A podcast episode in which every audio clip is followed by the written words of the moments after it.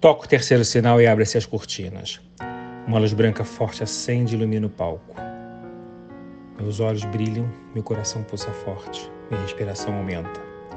E um sentimento de felicidade enorme. É o teatro entrando na minha vida, a arte alimentando minha alma, é o palco virando a minha casa. Lá vem eles, lá vem elas, sagrados atores, lindos e imponentes, fortes e brejeiros, irradiando a criação. Comédia, drama, música e ação. Eles pegam na minha mão e me levam para o mundo da magia. Me apresentam Shakespeare, Nelson Rodrigues, Albi e tantos outros. Eu aprendi, cresci, melhorei e entendi que o mundo sem a arte ele não pode existir. Fui estudar, pesquisar, produzir, evoluir. E hoje estou aqui apresentando o que entendi ser artista. Viva comigo essa experiência e façamos juntos um mundo melhor. A arte salva, cura, educa e resiste.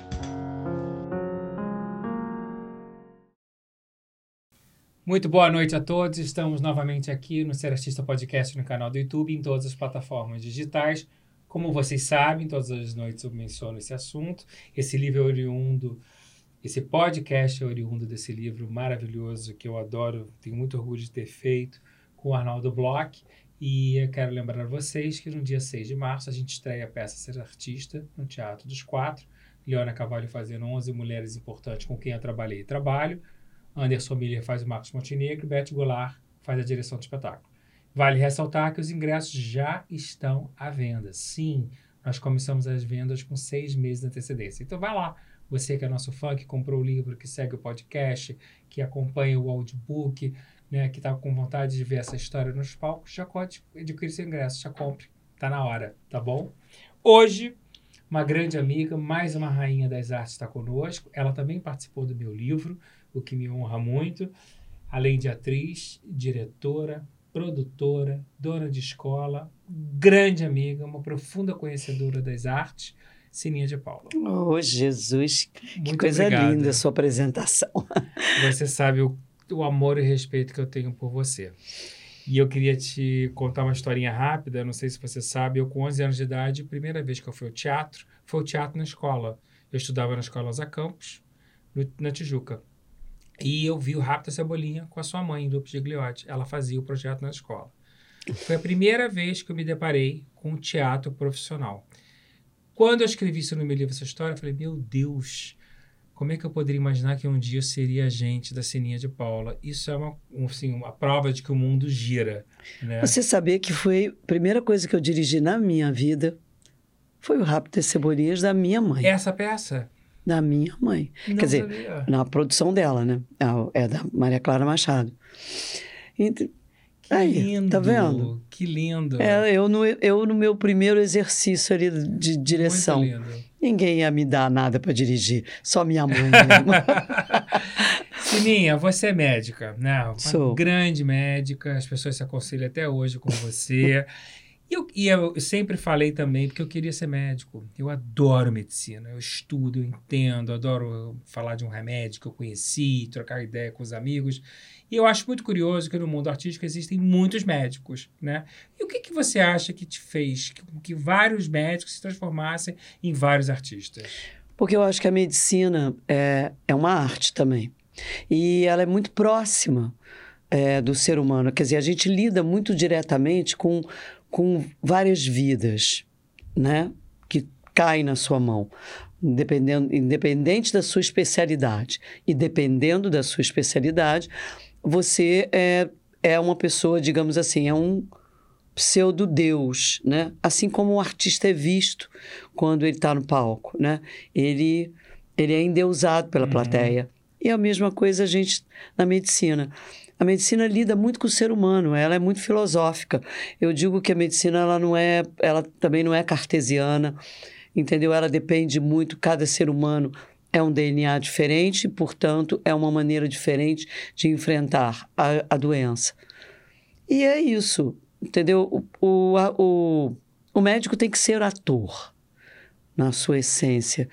Isso até meu ex-marido, que faleceu há uns dois anos atrás, ele, ele dizia isso. Ele falou assim: Poxa vida, eu critiquei tanto você que queria largar a medicina para ser atriz, e no fundo, no fundo, eu era um, um ator que queria ser um autor. E acabei fazendo isso ao longo da minha vida durante, com a medicina. Então, a medicina, ela exercita isso. Ela exercita a sua capacidade de lidar com a desgraça humana, transformar aquilo e fazer um final feliz na peça, né? Sim.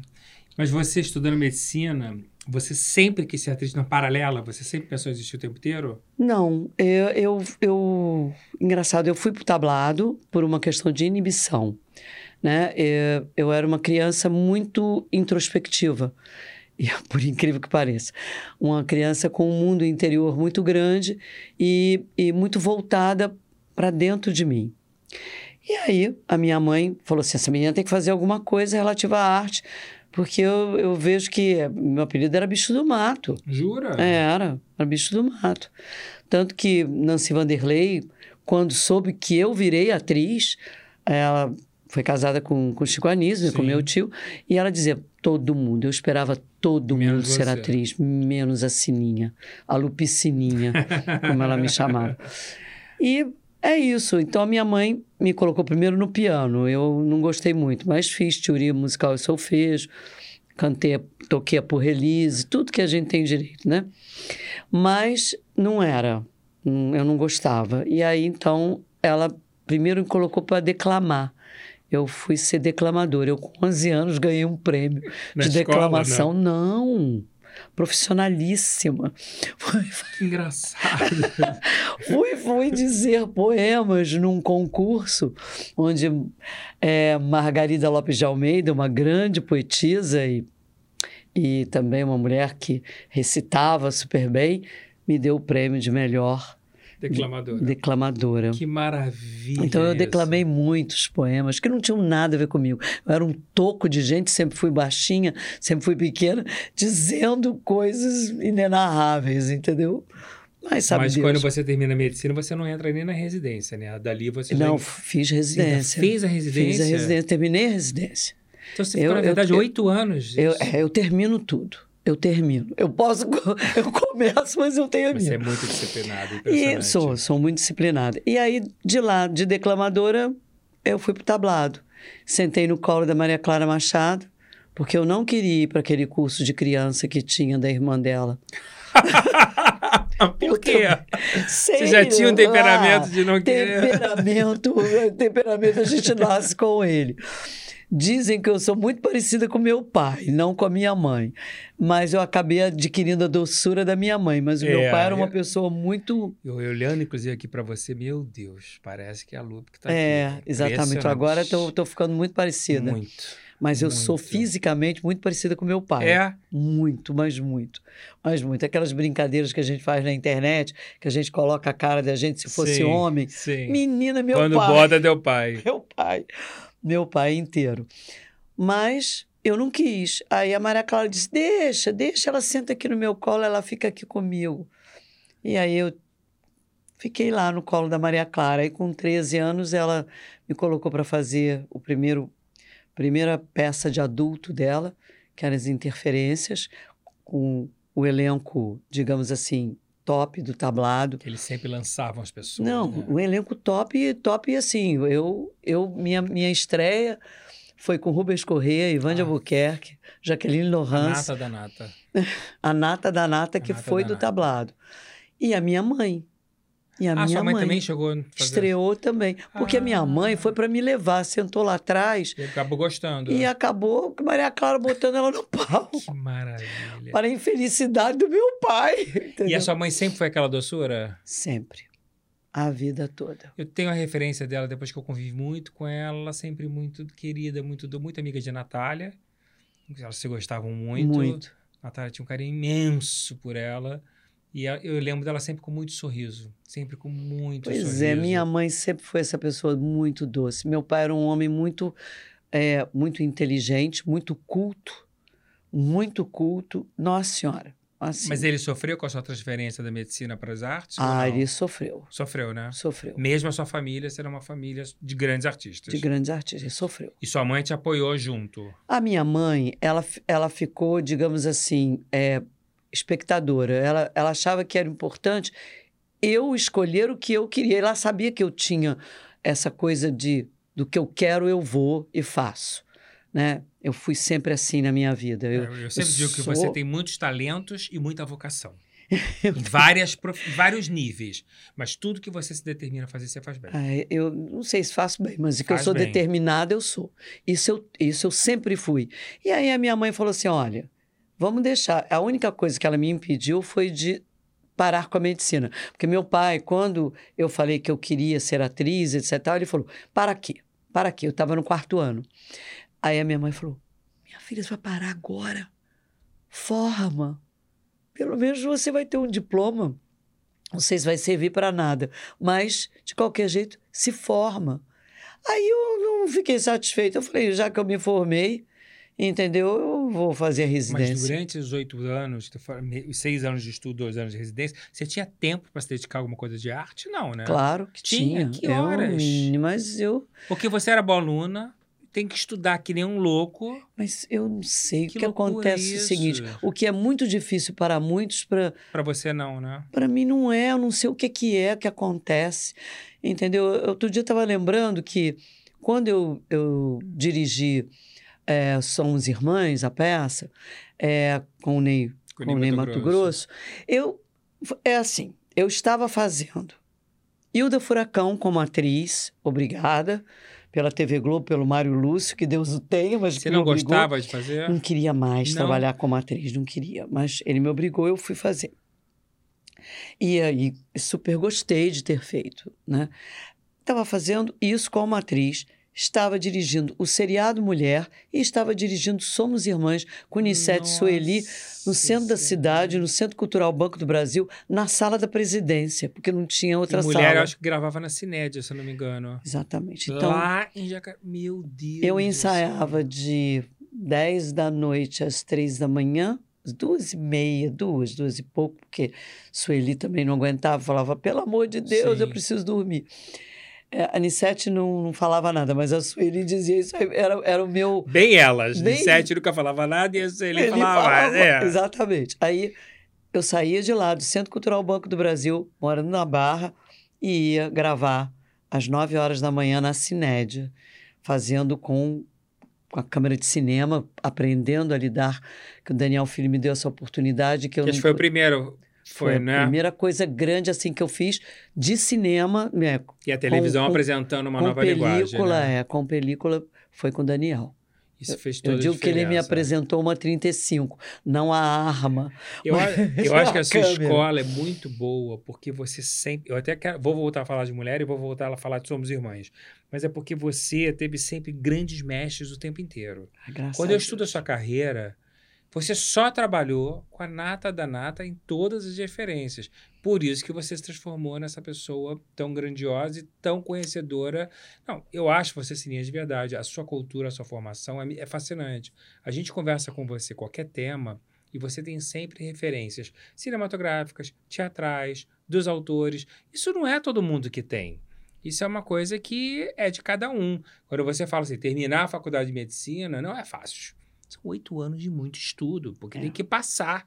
Não é só fazer, tem que passar. E hoje eu sei que quando você conversa com alguém sobre medicina, você está completamente atualizada. Porque eu já conversei várias vezes com você, dica de médico, situações, você sabe o que você está falando. Né? Você tem É consciência. porque eu tenho disso. curiosidade, eu sou Pois curiosa. é, mas isso faz muita diferença.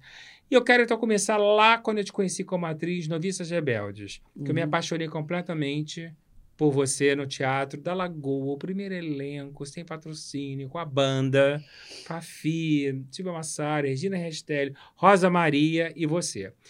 Ali E a sexta-feira, Totia Meirelles. é que depois revezava com a Zezé, com, a, É, com a Fafi, É, né? porque a, a gente tinha um...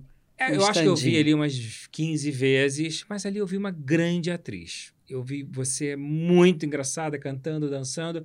E eu vi que depois a carreira de atriz não era o teu barato, não era o teu prazer. Não. Você fez Noviça Rebelde já com esse prazer meia boca ou ali você ainda achava que você queria seguir aquela carreira? Na realidade, é, na noviça, eu, é, eu, eu, eu sempre, quando eu resolvo que vou fazer alguma coisa, eu vou por inteiro. Ali foi o Wolf que fez você fazer? Não, não, ele, ele era o seguinte, eu, eu, a gente, eu batalhava muito como atriz, né? Estava batalhando como atriz e a gente, a, a batalha do ator é uma batalha diária, ela não termina nunca, né? Eu era contratada da TV Globo, mas eu queria fazer coisas diferentes.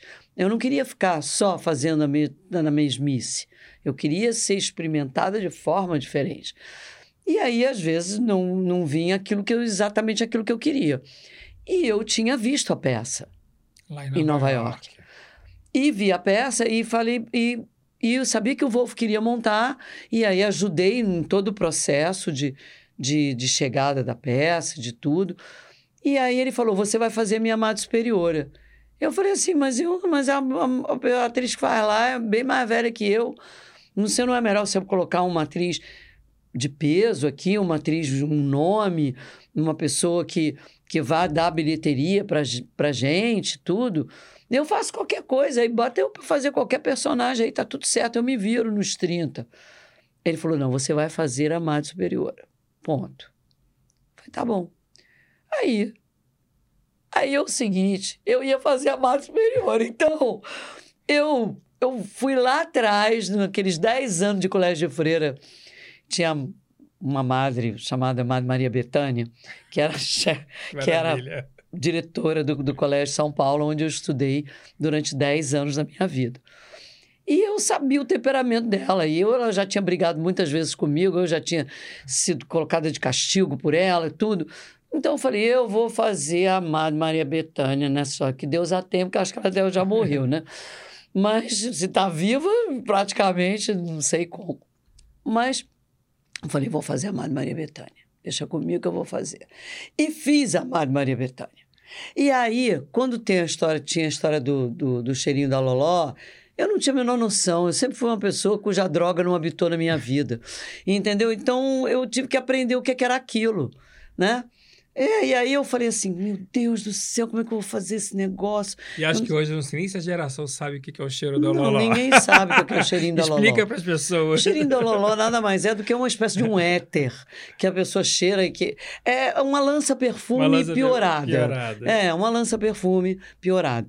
Só que a lança-perfume, você, você tem uns desmaios, assim, umas coisas, né? E o cheirinho da Loló é um pouco mais forte do que isso, portanto, é, a pessoa fica muito doida, fica como se tivesse bebido muito álcool. Aí eu, eu... Foi o que eu li, porque eu nunca tinha usado. Aí, muito bem. Aí eu fui lá para fazer o cheirinho da Loló. Eu peguei, passei numa farmácia. Eu, médica, Médica. comprei éter. Eu falei, eu vou cheirar éter, que eu acho que vai me dar esse. Você ainda esse- fez uma- um laboratório. É, aí eu peguei o éter, quando eu cheirei, menina, deu um apito na minha cabeça, que eu fiz assim, pi, fez um apito na minha cabeça. Aí eu cheguei pro ensaio, eu virei pro Wolf e falei assim, Wolf, acho que esse negócio desse cheirinho da Loló dá apita a cabeça da gente. Bota um apito na hora que eu sentia o troço. Aí ele falou, bota um apito, de onde é que você tirou isso? Falei, ai... Deu uma cheirada num éter aí para ver como é que funciona isso, porque eu não sei como é que é, então eu quero sentir. Aí o resto é ficar bêbada. Ficar bêbada é fácil. Aí, corporalmente, fisicamente, eu fui... Mas você já achava engraçada? Não. Porque é muito curioso você falar que você tinha o apelido de bicho do mato e você fazer essa transformação. Porque ali, assim, você é uma comediante. Você se descobriu comediante ali, né? Cara, eu me quem, quem me descobriu comediante foi Chico Anísio, quando eu tinha 18 anos. Eu É. achava que eu, se eu tivesse ser atriz, eu ia ser uma atriz dramática. Porque ele me viu fazendo Ofélia, o monólogo da Ofélia do, do, do Shakespeare, né, do Hamlet, né? Mas daí É. era drama. que era um drama, ele me viu fazendo isso. A única coisa de atriz que ele me viu fazendo foi Ofélia, o monólogo que ela, que ela se mata. E eu achei que eu arrasava. Era uma atriz absurdamente dramática. Entendeu? E ele olhou para mim e me chamou para fazer Chico City depois, Fazer comédia. para fazer comédia. Mas eu, o teu ápice da maturidade da comédia, eu acho que é a noviça, sim. foi, não, não, a noviça, quer dizer, no teatro, No teatro. né? Foi. Porque o povo vinha abaixo. Na televisão, é, antes, quando eu ainda estava ainda estava estudando medicina, eu fiz é, dois personagens no Chico City. Eu fazia a filha do Severino Pandolé, porque eu imitava a voz dele, do Severino Pandolé, eu tenho, eu tenho essa facilidade. E aí imitei, aí ele me colocou de filha dele, que era neta do Popó, um personagem dele. E depois eu fiz uma hippie, também muito engraçada, né? A droga sempre me acompanhou na lateral, E você era eu- caretésima. Então eu me lembro de eu decorando a hippie, a hippie falava tudo de como se ela tivesse fumado maconha. Eu nunca tinha fumado maconha, mas essa eu também não fui experimentar, não. Porque aí, eu, aí, eu- aí o Carlos delícia. Manga era um bom diretor, me ensinou como chegar lá. Entendeu? Mas é, eu fazia essa hippie, todo mundo jurava que eu era doidona. É porque você é muito moderna. Eu acho que você passa essa imagem. É, sei E lá. aí, só quem te conhecendo no dia a dia, o quanto você é organizada, acorda cedo, mãe. produtiva, mãe, avó, Tudo. professora, diretora. Aí as pessoas falam, gente, a Sininha é o oposto de tudo isso. Eu fiquei muito próximo do Wolf quando eu produzi o Blue Jeans, que É. foi uma, uma produção muito bem sucedida, já me deu de cara o primeiro prêmio, foi quando eu conheci você. O Wolf e você, fora o Blue Jeans, vocês têm outras parcerias de sucesso? Tinham uma troca artística, assim, Sim, eu em que comecei. nível? Ah, quando, quando eu comecei a namorar ele, casei com ele logo, não sei nem como é que eu comecei a namorar ele, eu só que eu me lembro que eu casei, entendeu? Porque foi uma coisa assim... Muito foi- rápida, né? Não, foi uma coisa... Eu escolhi, eu fiz assim, eu casar com aquele cara ali. E eu casei com ele, entendeu? Eu tinha acabado de me... Separar. separar. E aí a gente fez uma parceria de trabalho. É, eu fiz com ele o, o Village, é, que era um, um musical gay, Que foi muito sucesso. muito sucesso. Eu fiz com ele Pode Guaraná, que era o é grande Fortune, sucesso. que era um grande sucesso. A gente fez As Noviças. é, a gente fez muita coisa junto. O Blue Jeans, ele já fez, acho, com você. É, É, já, eu já não estava mais... mas Na vocês tinham uma troca muito grande, Muito. né? Mesmo depois que a gente separou, A gente continuou, continuou, continuou. Aí fizemos Foi Bom Meu Bem, fizemos várias outras coisas do, do Luiz Alberto de Abreu. A gente fez muita coisa Ele te junto. acrescentou artisticamente muitas coisas Muito, legais, né, Sininha? Muito, muito. Foi uma parceria nossa, Pro resto da vida. pro resto da vida. E E, é até hoje, até meu, hoje, grande, meu grande amigo. Seu né? grande amigo. Quando o Chico Anísio entra na sua vida e te leva para os programas de televisão de humor, você já despertou ali a curiosidade da direção ou ainda não? Demorou? Não, quando eu fui muito novinha, né? Porque depois eu larguei e fui fazer medicina, né? Me casei, tive meu filho. Aí depois é que eu voltei. É, quando eu, eu muito novinha, eu eu nem sabia o que, que eu estava fazendo ali. Não tinha Quando- consciência ainda? Não, eu assinei um contrato e disse assim, um dia eu cheguei e falei assim, o que, que foi esse negócio que eu assinei? Aí minha mãe falou assim, você tá doida? Você assinou um contrato com a TV Globo, você agora é atriz da TV Globo. Eu falei, não, eu queria fazer lá aquelas coisas lá com meu tio, porque era meu tio. Não, Mas você eu tinha quero... uma relação com o teu tio, assim, Tinha. de criança, o Tinha. Tio Chico. Tio Chico. Minha mãe foi, foi viajar para a Europa, ficou três meses na Europa com meu pai. E aí ela dividiu as duas filhas. Eu não tinha a Analice, a mais nova. Só tinha eu e a, e a Dudê, né, que mora na Suécia.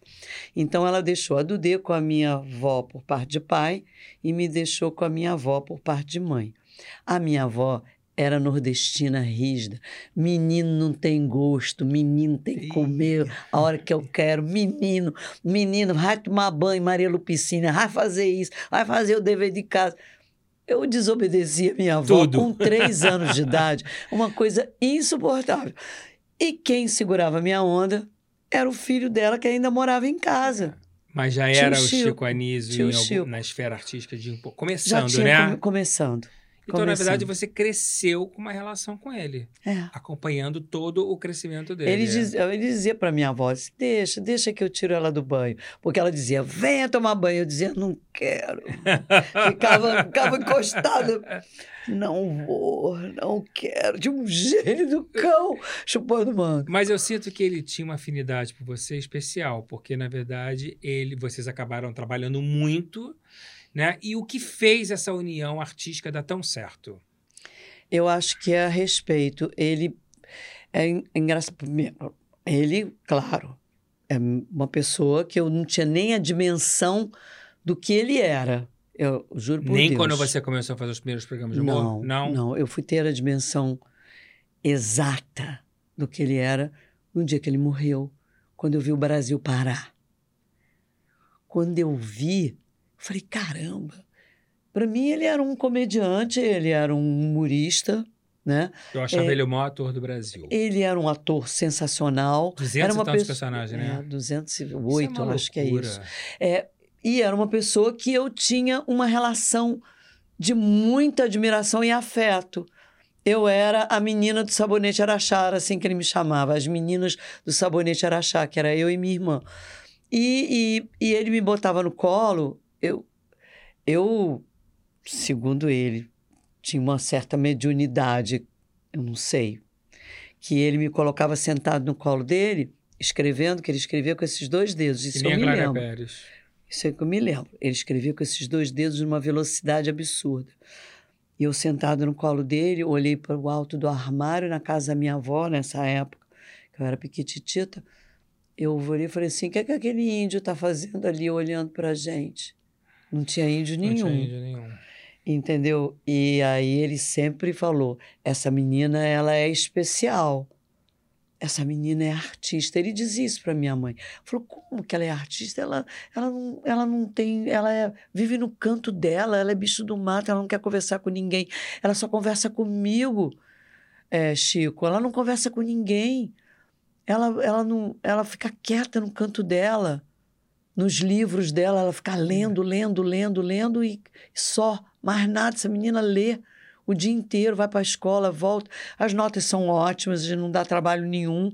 Mas ela é muito introspectiva demais, me preocupa. Que interessante. Ele falou: ela é artista. Saiba que ela é artista. Porque a minha irmã do D era a saída. Era toda. E não tinha nada a ver com a arte, né? Nada. Sua outra irmã acabou virando psiquiatra. psiquiatra É, Ah, é, a Analice é Analice psiquiatra. Essa psiquiatra. é É a que mora na Suíça. na, na Suécia. Na Ela Suécia. mora na Suécia. Nossa, ganhou Nobel de Pedagogia. Cabeçudíssima, Que como a gente chama. Família muito inteligente. Muito, muito. Uma pessoa que foi fazer, foi fazer mestrado, doutorado em Estocolmo, entendeu? É, ligada a laboratório de pesquisa. É um, outra coisa. Outro, outra Agora, Sininha, você construindo com ele essa história na televisão, você participou da composição desses personagens todos, de uma certa maneira. É. Minha curiosidade, porque como eu achei ele um dos maiores atores do Brasil mesmo, ou o maior, ele faz a composição do figurino, a voz ele conseguia mudar em todos, que isso era uma das coisas que mais me impressionava, como ele mudava a voz em todos os personagens. E a ideia, isso tudo era da cabeça dele? Tudo da cabeça dele. Cada personagem? Cada personagem da Ninguém dava dele. sugestão de Não, nada? Não. É, os personagens dele. É, é, um dia você devia trazer o André Lucas, que Sim, é o. para contar isso. Para contar isso, porque eu acho que é interessante os, as pessoas saberem. Eu jurava que tinham pessoas com ele elaborando alguma coisa. Não, não. E- Existiam redatores que escreviam para Mas ele a partir da criação dele. a partir do momento que ele criava. É, e, e os personagens dele estavam no entorno dele, né? Ele, ele dizia que construía de fora para dentro. Ele disse que, mas ele não tinha dimensão da construção de dentro para fora que ele, ele tinha, com a facilidade que ele tinha. Ele era uma pessoa mediúnica. Mediúnica. Ele ficava assim, Ele ele, se transforma, cada personagem se transforma nossa, numa. ele- mas era uma coisa. Ele botava a peruca. Ele estava no camarim conversando, não sei o quê. Papapá. Aí ele estava maquiando, não sei o quê. Às vezes tinha uma maquiagem longa. Ele botava a peruca. Ele já saía falando com a voz. Ele já mudava o comportamento dele.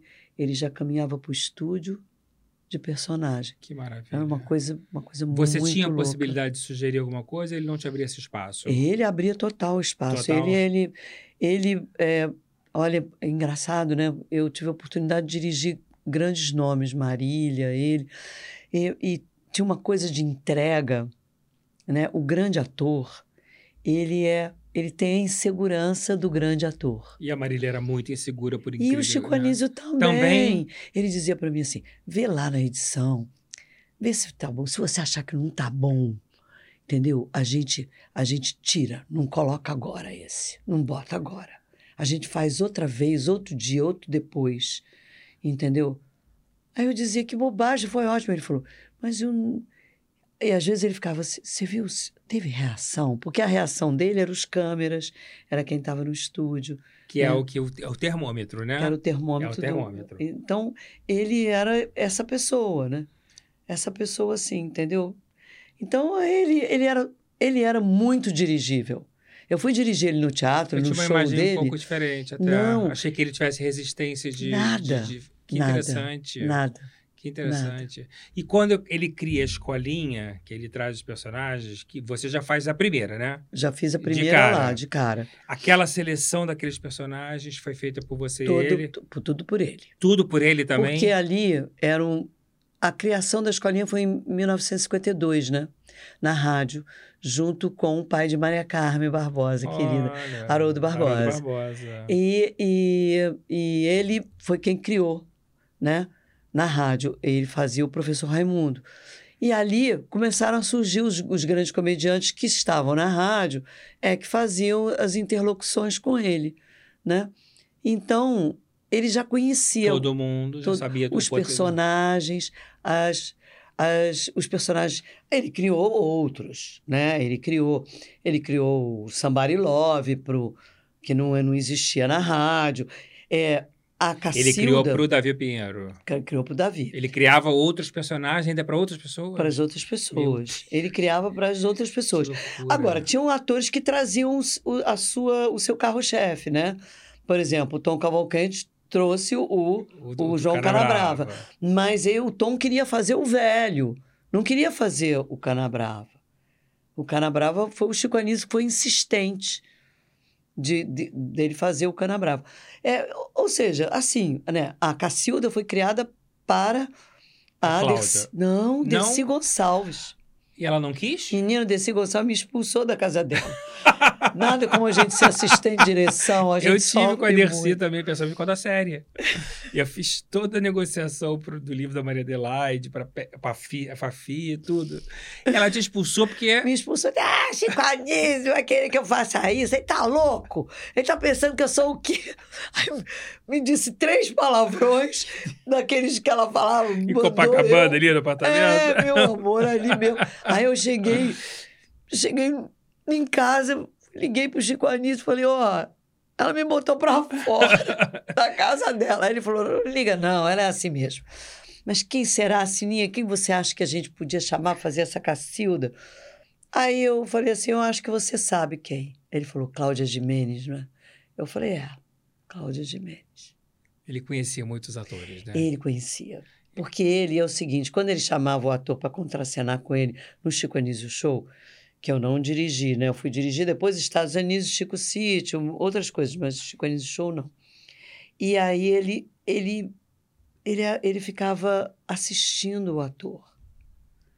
Porque como era ele que As também cenas fazia dos colegas, o texto também, né? é, a, a redação final, ele, ele ficava, ele tinha atores que ele literalmente ficava assistindo e admirando Que o lindo. trabalho. Ele ficava assistindo assim. Tanto que às vezes eu dizia, não corta, não corta para ele que ele está fora. Ele está fora do personagem, ele está vendo o colega. Ele está olhando o colega. Que lindo isso. Então, na verdade, o Chico foi o teu grande padrinho da direção. Foi. A tua grande escola de direção foi ele. Foi ele, Daniel Filho. Ele e Daniel Filho. E ali você se desencanta com a atriz de vez? Caramba, é, a- todo mundo dizia assim, ai, não abre mão o Wolf, reclamava muito. Por que, que É, você abriu mão? depois de noviça, do potencial que você é, tinha. abriu mão da atriz. Por quê? Porque eu falei, porque eu fui ser atriz para ser diretora. Foi uma ponte, né? Eu achava que era importante, eu acho também que é muito importante o diretor que passa que está do outro lado, porque do outro lado, né, do lado do ator, a gente descobre todas as, as, as dificuldades do ator e as mazelas do ator Uhum. e todos os, os, os problemas do ator Que vão aparecendo no que dia a vão dia. aparecendo no dia a dia. E aí você consegue administrar isso melhor se você já esteve lá. Até, vou te dizer, até numa coisa muito delicada que às vezes acontece, que querem pagar mal um ator. E aí você vai lá e defende porque você Sim. foi atriz, entendeu? Sim. Você sabe a dificuldade. E ainda mais você que é humanista, você sabe É, o que as e pessoas aí- passam.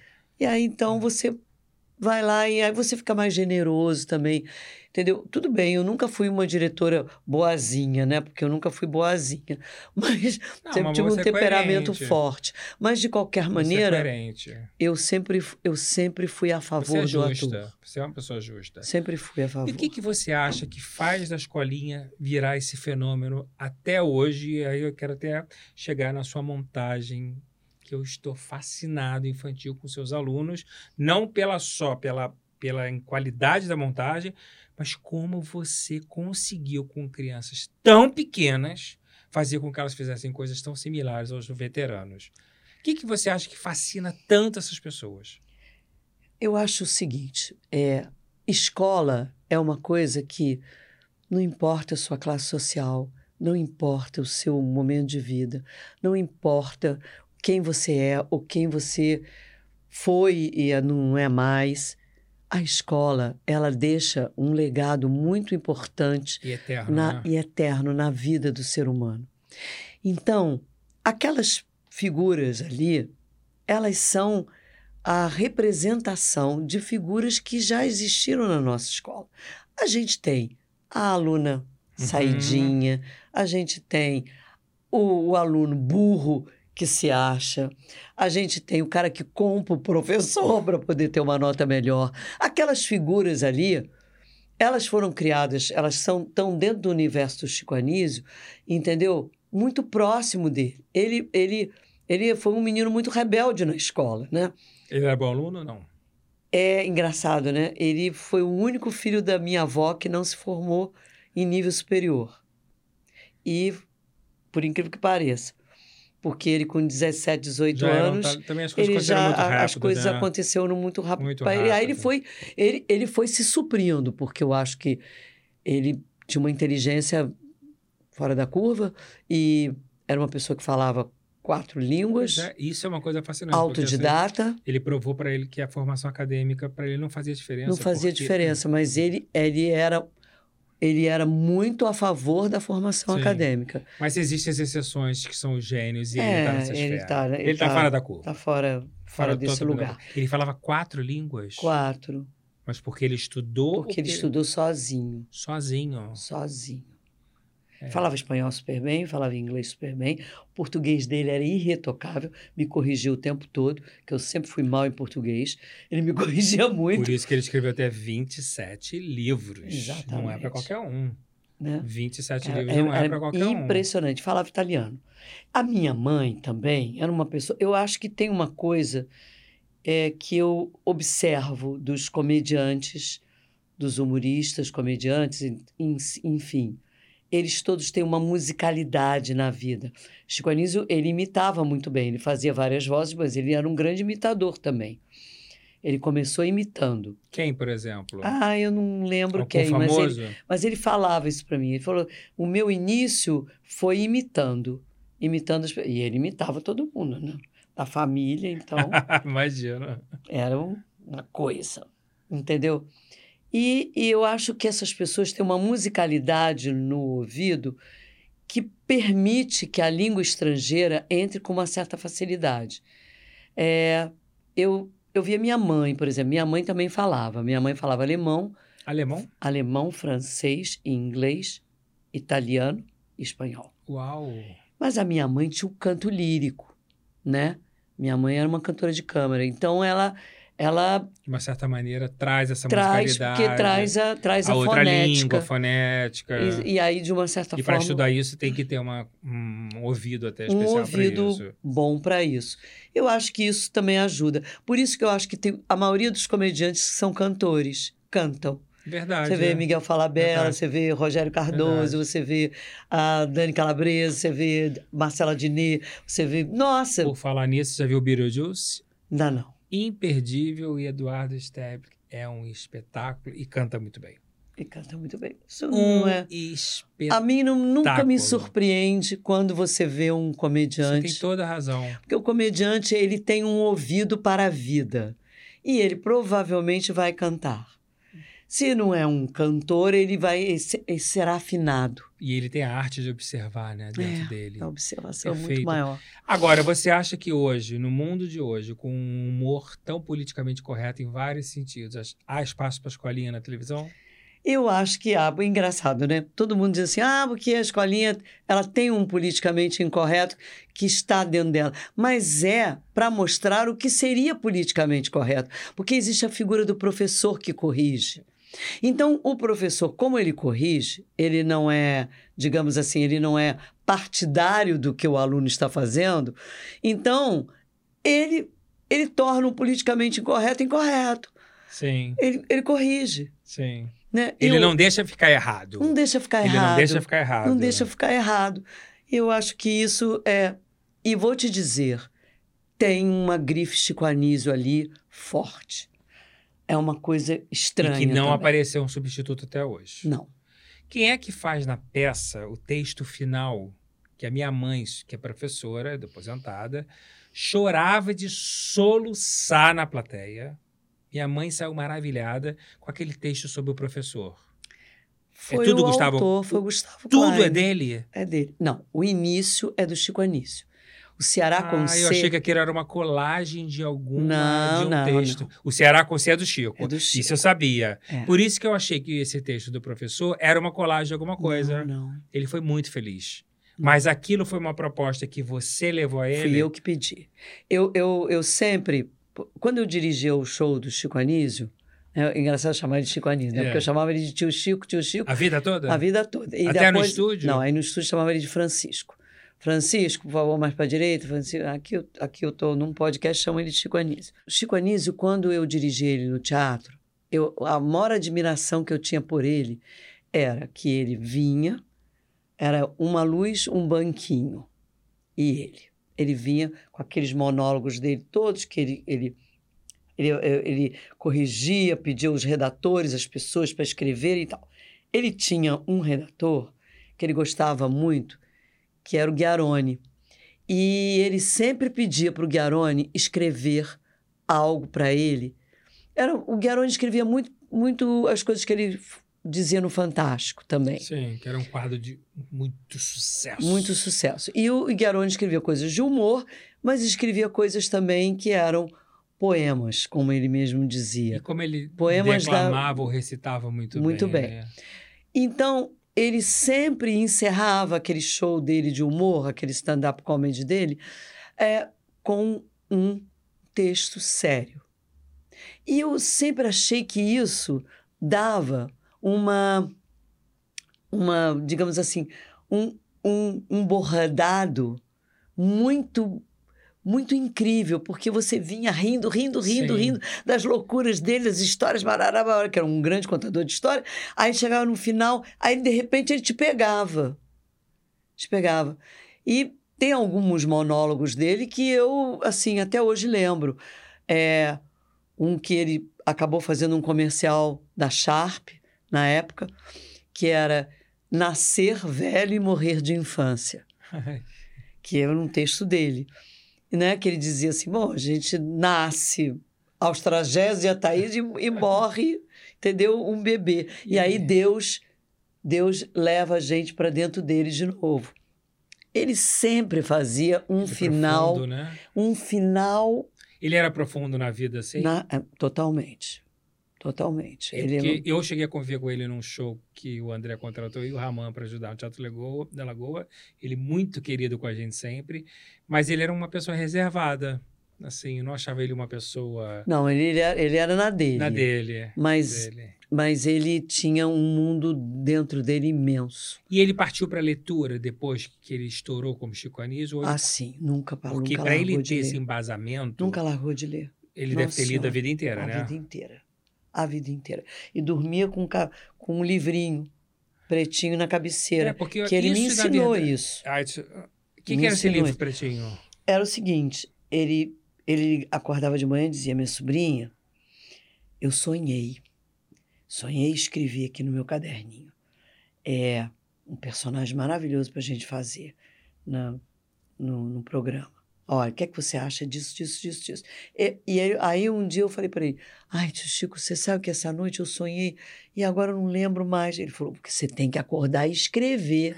Que maravilha. Ele acordava e E- escrevia. Acordava e escrevia. Então, ele me ensinou a ter esse caderninho preto. Então, eu, por exemplo, quando estou dirigindo algum produto que eu vou dirigir, eu tenho ideias, muitas ideias na Você sai cabeça. anotando, né? Meu amor, é um caderninho lá. E ele, alguém guardou esses caderninhos? Acho que o André tem alguma coisa disso, Nossa, André deve Lucas. ter pérolas ali. Deve ter pérolas. André Lucas. Vocês sim. socialmente, porque a família é tudo ícone, né? Todo mundo virou importante. Vocês socialmente, quando se encontravam, tinha uma troca familiar artística de. Ou era uma coisa muito cada um na sua? Nada, era uma. uma Mas vocês falavam Festa. sobre, sobre tudo. sobre a carreira? Sobre, sobre carreira, quem é- sobre arte, sobre tudo. Sobre Isso era uma tudo. coisa que era alimentado constantemente. Aí tem o teu tio que chega, que é um gênio, o Zelito. É. Você tinha essa troca com o Zelito igual o Tico? Eu, eu- eu era, eu vou te dizer, dos meus tios, inicialmente, quando criança, assim, fora esse, esses e- esse evento, deu pequenininha com o tio Chico, o meu tio predileto era tio Zelito, porque tio Zelito me entendia. Eu gostava, eu gostava de bala, tio Zelito também. Então, uma coisa. tio Zelito. Tio Zelito é muito divertido, gente. É? Muito engraçado. Nunca conversei com ele. Muito engraçado, muito divertido, muito divertido. Que maravilha. Muito divertido, Zelito. Ele é tão bom contador de história igual o teu, o teu tio, Chico? Tam- Também. E o tio Elano também, o mais velho de todos. Ah, isso eu não conheci. Caramba, eu não sei, os meus tios todos. Eu tinha uma ligação também muito grande com a tia Lília, que morreu muito novinha. Minha tia lá, que, que morava lá na Paraíba. Que eu tenho três primos, quer dizer, tinha. Família grande, né, Sininha? Família imensa. Imensa. Imensa. Fora os, os tios que meu avô. Meu avô teve uma, teve uma segunda mulher, Dona Raimundinha, Era lá boa. no Maranhão, e teve mais Uma sete quanti- filhos. Eu tenho Nossa sete tios mais Senhora. novos que Mas eu. que você conheceu? Eu conheci duas, duas tias. É, conheci a Ângela e uma outra, Clara, eu acho que é o nome dela. E conheci, na, mo- quando o tio Chico morreu, eu conheci um que era, que era pastor lá no Maranhão. Ele veio para o enterro do tio Chico. Mas a minha mãe, minha mãe ignorava essa família. Aí o meu tio dizia, tio, tio Chico dizia para ela, a Lupe, a Lupe Maranguape, olha, ela não sai de Maranguape nunca, pelo amor de Deus, nossos irmãos estão lá no Maranhão, pelo amor, são nossos irmãos, por parte de pai, mas são nossos irmãos. E minha mãe tinha um ciúme doente do meu avô, então ela ignorava. Por causa da minha avó que ele lá. Maravilha. E lá. Meu avô era um falso moralista maravilhoso. Era, Maravilhoso. porque tinha duas mulheres e plantava. Não, uma coisa. Que coisa. Lupicínia tá lá na sala sentada, beijando na boca o noivo dela. Aí minha mãe dizia: Papai é noivo dela. Ela vai casar. Mas aquilo é uma pouca vergonha. Entendeu? Que outro mundo, né? Um outro que mundo. outro mundo.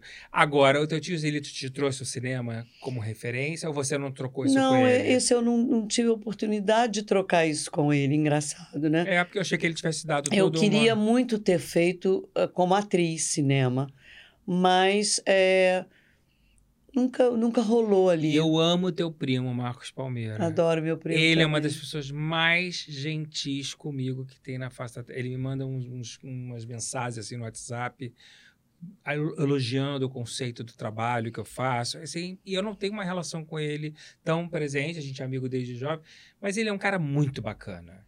É Que muito. pessoa bacana. Minha prima também, Bets. Bets de Paula. Betsy Paula. A, é, a, a irmã- Natália irmã. fez um filme com ela. É, eu sei. Com a Marieta, Daisy Adorava Lúcide. aquele roteiro. Muito divertido. Tartaruga. né? Como é que era o nome? Alugas? Alu- Não sei que tartaruga, não tem uma coisa assim? Não sei, não, era...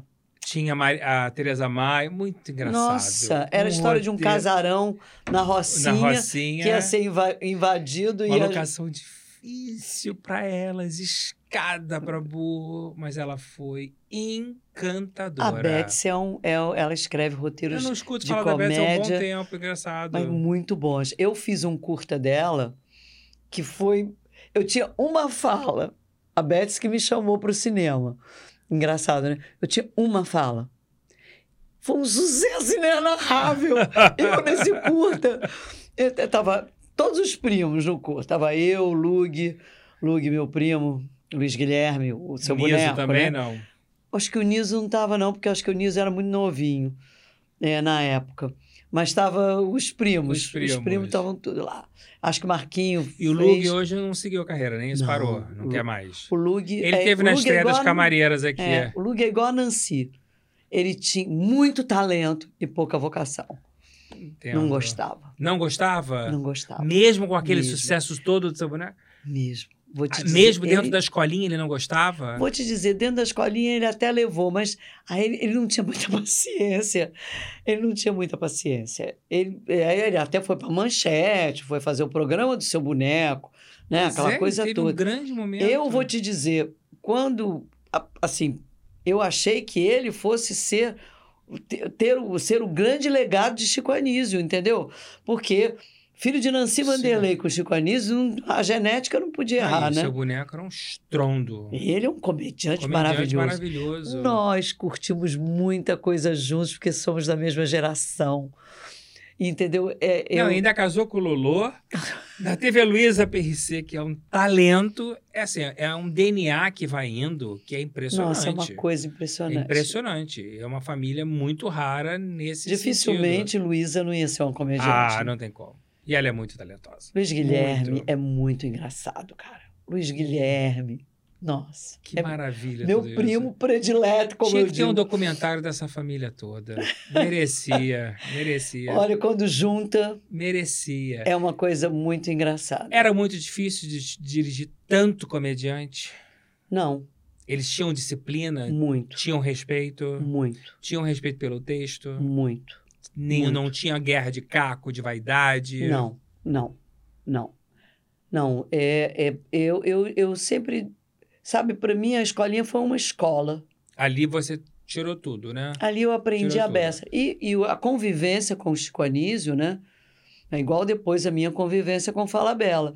Foram pessoas que me ensinaram muito. E tinha uma sinergia, né? Tudo muito É. natural. Eu acho que você tem uma cultura geral muito grande. Sempre falo aqui que nem sempre a questão acadêmica é decisiva para a formação de um ator, mas ela tem que existir. Seja Tem. acadêmica ou seja da leitura. Eu sempre digo uma coisa que eu, que eu digo o seguinte: a atuação, ela é uma travessia. É um ato de travessia. Você, quando você é ator, você vai atravessar. Você vai atravessar um caminho onde você vai emprestar seu corpo, sua alma, sua mente, tudo. O seu processo criativo, tudo, tudo que você tem dentro de você, você vai desbravar essa travessia. Você vai romper esse caminho para chegar lá no personagem, para chegar lá. Então, se você não tem oportunidade de exercitar essa sua capacidade de atravessar, entendeu? Sim. Porque é sempre uma travessia.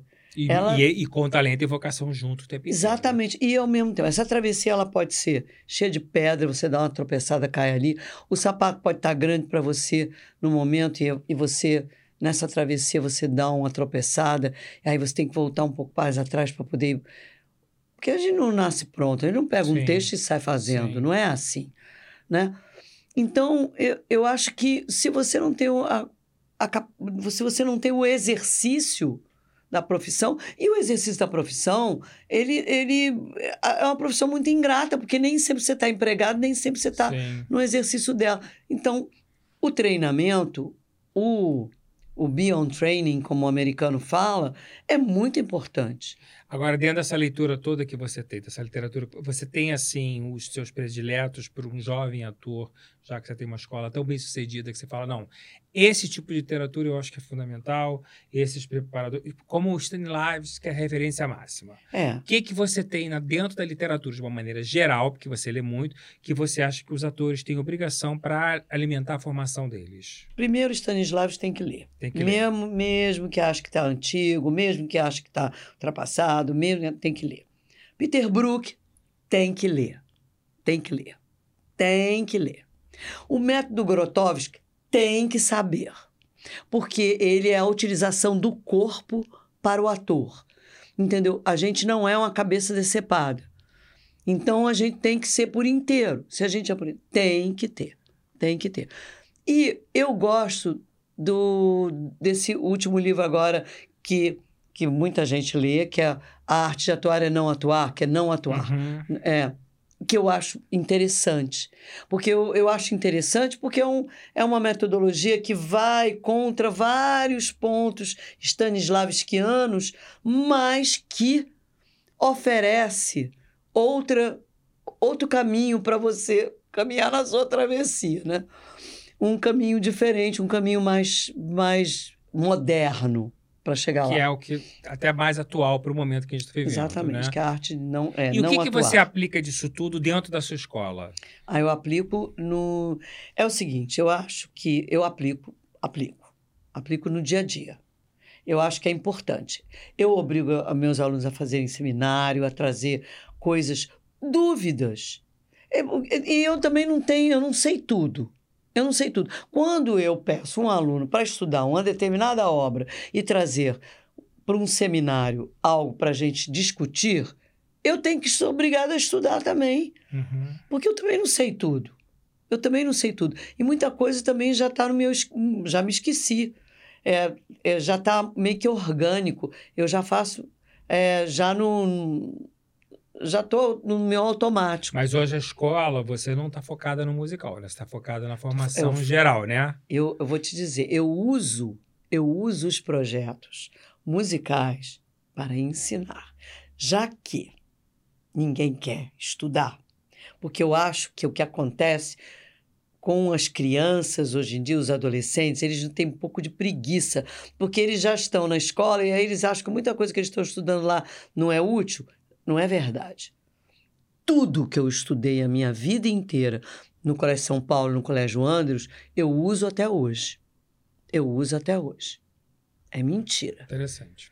A gente usa tudo. Sim. Dizer que. Ah, E que você que eu- tinha arte cênica nessa época, na escola ou não? Não. Você não pegou essa. Não, não, não eu peguei. sou altamente a favor de que a arte cênica não deveria ser eletivo, deveria estar no quadro Não, fixo. deveria estar. Co- Colégio Pedro II ensina música e ensina teatro de uma forma. Até Total. você, você é uma criança que teve essa questão do bicho do mato, ser muito tímida, se você tivesse estudado na escola teatro, você de repente nem precisaria ter chegado no tablado. Exatamente. Aí o que, que aconteceu comigo? Eu tinha uma freira, Madre Letícia, lá atrás. do- Eu e as escola freiras. de freira. que era uma freira modernésima. Foi ela a primeira pessoa, assim, depois da declamação, que me aplicou o teatro na escola. Ela sentiu que eu era uma pessoa, ela, ela sabia que eu era uma menina introspectiva, uma menina quieta, calada, estudiosa e tal. E aí ela falou assim: vou pegar a Lupicínia para fazer parte do grupo de teatro. E ela montou um grupo de teatro. A gente fez Natal na Praça, do Henri Guion.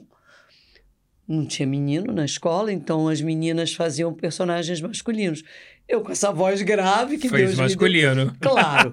Aí no Natal na Praça eu era o quê? Eu era Jesus menino. Jesus menino era eu. E depois fiz o Pequeno Príncipe da Exupéry. Eu fiz o Que Pequeno chique. Príncipe e tive críticas deslumbrantes de um grande de um grande crítico e de um grande como essas pessoas que escreviam crônica, um grande cronista que chamava-se Henrique Pongetti. Ele disse, ele escreveu na crítica dele assim para mim: essa menina faz teatro até com os índios. Que maravilha. E aí a minha mãe falou assim: que, que, que deu nessa garota? Eu tenho que levar essa menina pro tablado, porque eu acho que aí vai dar certo. Porque vai, vai, a coisa vai caminhar. Porque se, porque minha, quando minha mãe me viu no palco fazendo o Pequeno Príncipe, entendeu? Ela não acreditou do que ela estava vendo. E você sofreu bullying na escola por causa dessa voz? Nunca. Nunca. Eu achava chiquésimo a minha voz ser grave. Eu odiava as meninas que falavam agudo, aquelas assim. Eu, tanto que se me amassaram e ria muito comigo. Eu dizia assim, ai, você é muito soprano demais no meu ouvido. Eu brincava com ela. Ah, ela tá maravilhosa do, do Billy Joes. Tá, Tá, tá, tá lá. maravilhosa. Vou lá ver, eu não, eu não, eu não, eu ainda não vi, não tive apaixonar. oportunidade. Sininha. Mas a- é o que eu estou te falando, voltando lá, o assunto da escola. Eu pego um projeto musical, que aí eu sei que eles querem se apresentar, eles querem estar no palco, e transformo aquilo num projeto de ensino. Entendi. Todas as crianças que fizeram ali escolinha aprenderam quem foi Chico Anísio, quem era Chico Anísio, como a comédia funciona, Um grande workshop daquele momento ali. o, grande, o grande workshop da comédia. Da comédia. ali. Vocês querem fazer? Não, não é assim que a gente faz. É personagem. E o resultado que você tira de cada um é surpreendente. Ali, Porque tem criança com seis anos que faz. Primeiro que ninguém erra o texto. Isso já é impressionante. Eles não erram a marca. Eles dançam tudo certinho. certinho. É muito impressionante a técnica que, que a escola aplicou para a execução do espetáculo. Parece que você está vendo realmente uma montagem com patrocínio de, uma, de um produtor que selecionou, fez testes, tal, tal, tal. E você, na verdade, aproveita o, o elenco da escola, né? Exatamente. Você não traz ninguém de Não, fora, né? Não, não eles, eles, eles audicionam. Eu quero ouvir eles cantando, quero ouvir eles fazendo o personagem que eles querem. Claro que todos que todas as meninas queriam fazer a Tati, porque todas as meninas Sim, queriam É aquele universo mais Da- próximo. É, exatamente. E todos os meninos queriam fazer o Rolando Lero e ninguém queria fazer o seu peru. Quando eu, aí eu saio escalando, né? Você vai fazer o seu peru. Mas por que, que você escolheu o seu peru para mim? Eu falei, São personagens muito difíceis. porque é um personagem muito difícil. E eu acho que você está mais pronto para fazer. E essa sua paixão por criança começa no sítio? Ou você sempre teve essa relação? Caramba, olha, eu não sei onde é. Eu, eu sempre gostei de trabalhar com criança, para criança. É, não sei, eu acho que, acho que a, a história da minha mãe de ter um grupo de teatro de aniversário que a gente fazia, que testava e todo mundo era super jovenzinho e vinham outras crianças que às vezes queriam participar e tal, eu acho que foi ali. Depois, engraçado, a vida me colocou, né? A vida me colocou no sítio do Pica-Pau Amarelo na TV Globo. Durante seis anos eu, eu fiz um, um sucesso inenarrável Inenarrável. na- no horário da manhã, no horário que não dava nada. Passou a dar tudo. Eu dei 17, 22 pontos às 9 horas da manhã com o Cid do Pica-Pau Amarelo. Nossa, muita coisa. Hoje Entendeu? nenhuma novela das seis dá isso. Pois é, e, e também não tem tantos anos assim, Sim. né? Tem 10 anos atrás, sei lá, 15 Você acha anos que temos atrás. espaço para uma volta de um sítio ou para um programas similares? Olha, eu não sei, eu entendo por que, que eles pararam. Eu entendo que é porque o, o patrocinador para criança é complexo. Eles porque não querem você, investir mais no horário aberto. Porque né? o que acontece, o patrocinador para criança, a gente não pode impor para a criança um, um, uma vontade, um gosto, etc. Você não pode utilizar da criança para a venda de um produto. E isso dificulta. Se É, você não tem patrocinador, você vai fazer o quê? né? Viabiliza total. Mas eu acho que as coisas que. Por exemplo, a minha neta é apaixonada pelo DPA. Foi ver a Lulu no teatro. É um nem- fenômeno. É. É um fenômeno. Mas é, na Cabo, acho que o conceito já. Eles abrem para outro tipo de conceito em relação ao patrocinador. Mas eu sinto muita falta na TV aberta de Muito. uma programação. A gente não pode. Sabe por que, que a gente não forma Não plateia? forma plateia. Não forma Aí você não forma plateia de nada. É que nem eu acho, a tua escolinha com as crianças seria incrível num projeto da TV, porque seria uma grande inovação do humor. É, eu acho que é engraçado até porque tudo que é politicamente incorreto no adulto, na criança ele fica diluído pela própria criança. Exatamente. Entendeu? E, e ter uma figura de um professor que, que corrige e está tudo certo. E você que trabalhou com gênios a vida inteira do humor, hoje você acha difícil fazer humor na atual conjuntura com tantos com restrições? Eu acho que é mais complexo. Não é, Não é, Não é impossível. impossível. Não, claro que não. Um sai de baixo hoje, por exemplo, não funcionaria, né? Mas não sei. Vai que cola não tá aí? É verdade. Não é um filhote do sai de Mas- baixo? É, é verdade. É um total. Bebeu totalmente É um filhote do sai de baixo. Agora, é, é, um, é uma outra vertente, porque o sai de baixo tinha uma outra forma de fazer, né? E, mas é, O sai de baixo você dirigiu desde o primeiro? Dirigir do início, não do início total, porque o início total o Daniel queria que eu O fosse. Daniel implantou, não é isso? Ele que implantou, mas ele queria que eu fosse a primeira diretora lá. E a tua relação de gratidão, de admiração com o Daniel começa aí ou já começa Não, antes? antes. No mulher? Antes. Antes? Começa onde? Olha, eu vou te dizer, da forma como. Eu, eu sempre admirei muito. Eu amo o Daniel Filho. E, e o Daniel era, é. assim, um muito amigo do meu tio, né? Ah, isso eu não sabia. Muito. E, imagina, ele, ele, ele e o Manga foram as pessoas muito importantes o na manga vida, eu sabia. na vida do Chico Anísio, né? E, e, e o Daniel, o Daniel para mim sempre, ele, ele teve um carinho todo especial comigo sempre. Eu me lembro de eu querendo parar a minha carreira de atriz, e fui lá na sala dele, na TV Globo, e ele disse: desce, fala com o Jorge Fernando, diga que eu falei que você vai ser assistente de direção dessa novela. A novela era uma novela que a Marília Pera fazia, uma novela. É, aí eu cheguei lá toda feliz, o Jorginho me deu um passo fora, me botou pra lá, e ficou, me botou correndo, eu saí, bum, correndo. Aí Logo depois, quando eu, quando eu saí cabisbaixo, que foi um coelho triste. Mas ele não quis você? Não, ele falou: não, porque o Daniel não aceitou que eu quisesse botar um assistente meu, agora eu vou botar um assistente que ele quer. Não vai, não. Aí, aí saí de lá feito um coelho triste. Era, era a minha cara, assim, com as orelhas para baixo, triste. Aí fui andando assim, aí vinha vindo o gordo, Roberto Alma. Aí ele olhou para mim e falou: Ih, o que que houve? Que cara é essa? Falei, ah, acabei de levar uns fora do Jorge Fernando, entendeu? Não, era uma novela que queria fazer, que eu queria ser assistente de direção. Ele falou, não tem problema, você vai ser assistente de direção da minha novela, vem comigo. Aí fui ser assistente de direção da Mandala. E aí as, as coisas começaram, entendeu? E depois eu fui trabalhar com o Daniel no seriado Mulher, aí, aí para mim foi... Assim, eu aprendi tudo que um É, ser humano pode aprender. Um, um, um mulher nivelou muito por cima. Primeiro, Nossa. pelo elenco. Segundo, pelas histórias. Terceiro, pela proposta. É uma proposta que a gente não vê há muito tempo, inclusive, na televisão, como dramaturgia. Né? Porque o Mulher, inclusive, tinha um legado, né? Tinha. Tinha um legado ali, em cada história tinha um legado. Então, na verdade, a tua fortificação artística com o Daniel é ali. É ali. E é ali que eu acho que você deve ter pego também toda essa concepção de diretor, direção de ator, não? Não, a minha direção de ator eu, eu- foi uma coisa que eu fui estudando. Porque o que, que acontece? Eu, eu me achava despreparada para ser atriz e diretora. Então, na época do seriado Mulher, eu fiz, eu fiz concurso para o mestrado da Unirio. Ah, não sabia. Você ainda teve Aí isso. o Daniel, Meu o. Daniel, filho, dizia Você é um assim, saco de surpresa. Você ainda dirigiu vai. mulher fazendo. fa- fazendo, fazendo faculdade. Fazendo faculdade. Eu não consegui fazer a defesa de tese, porque não deu. Não deu.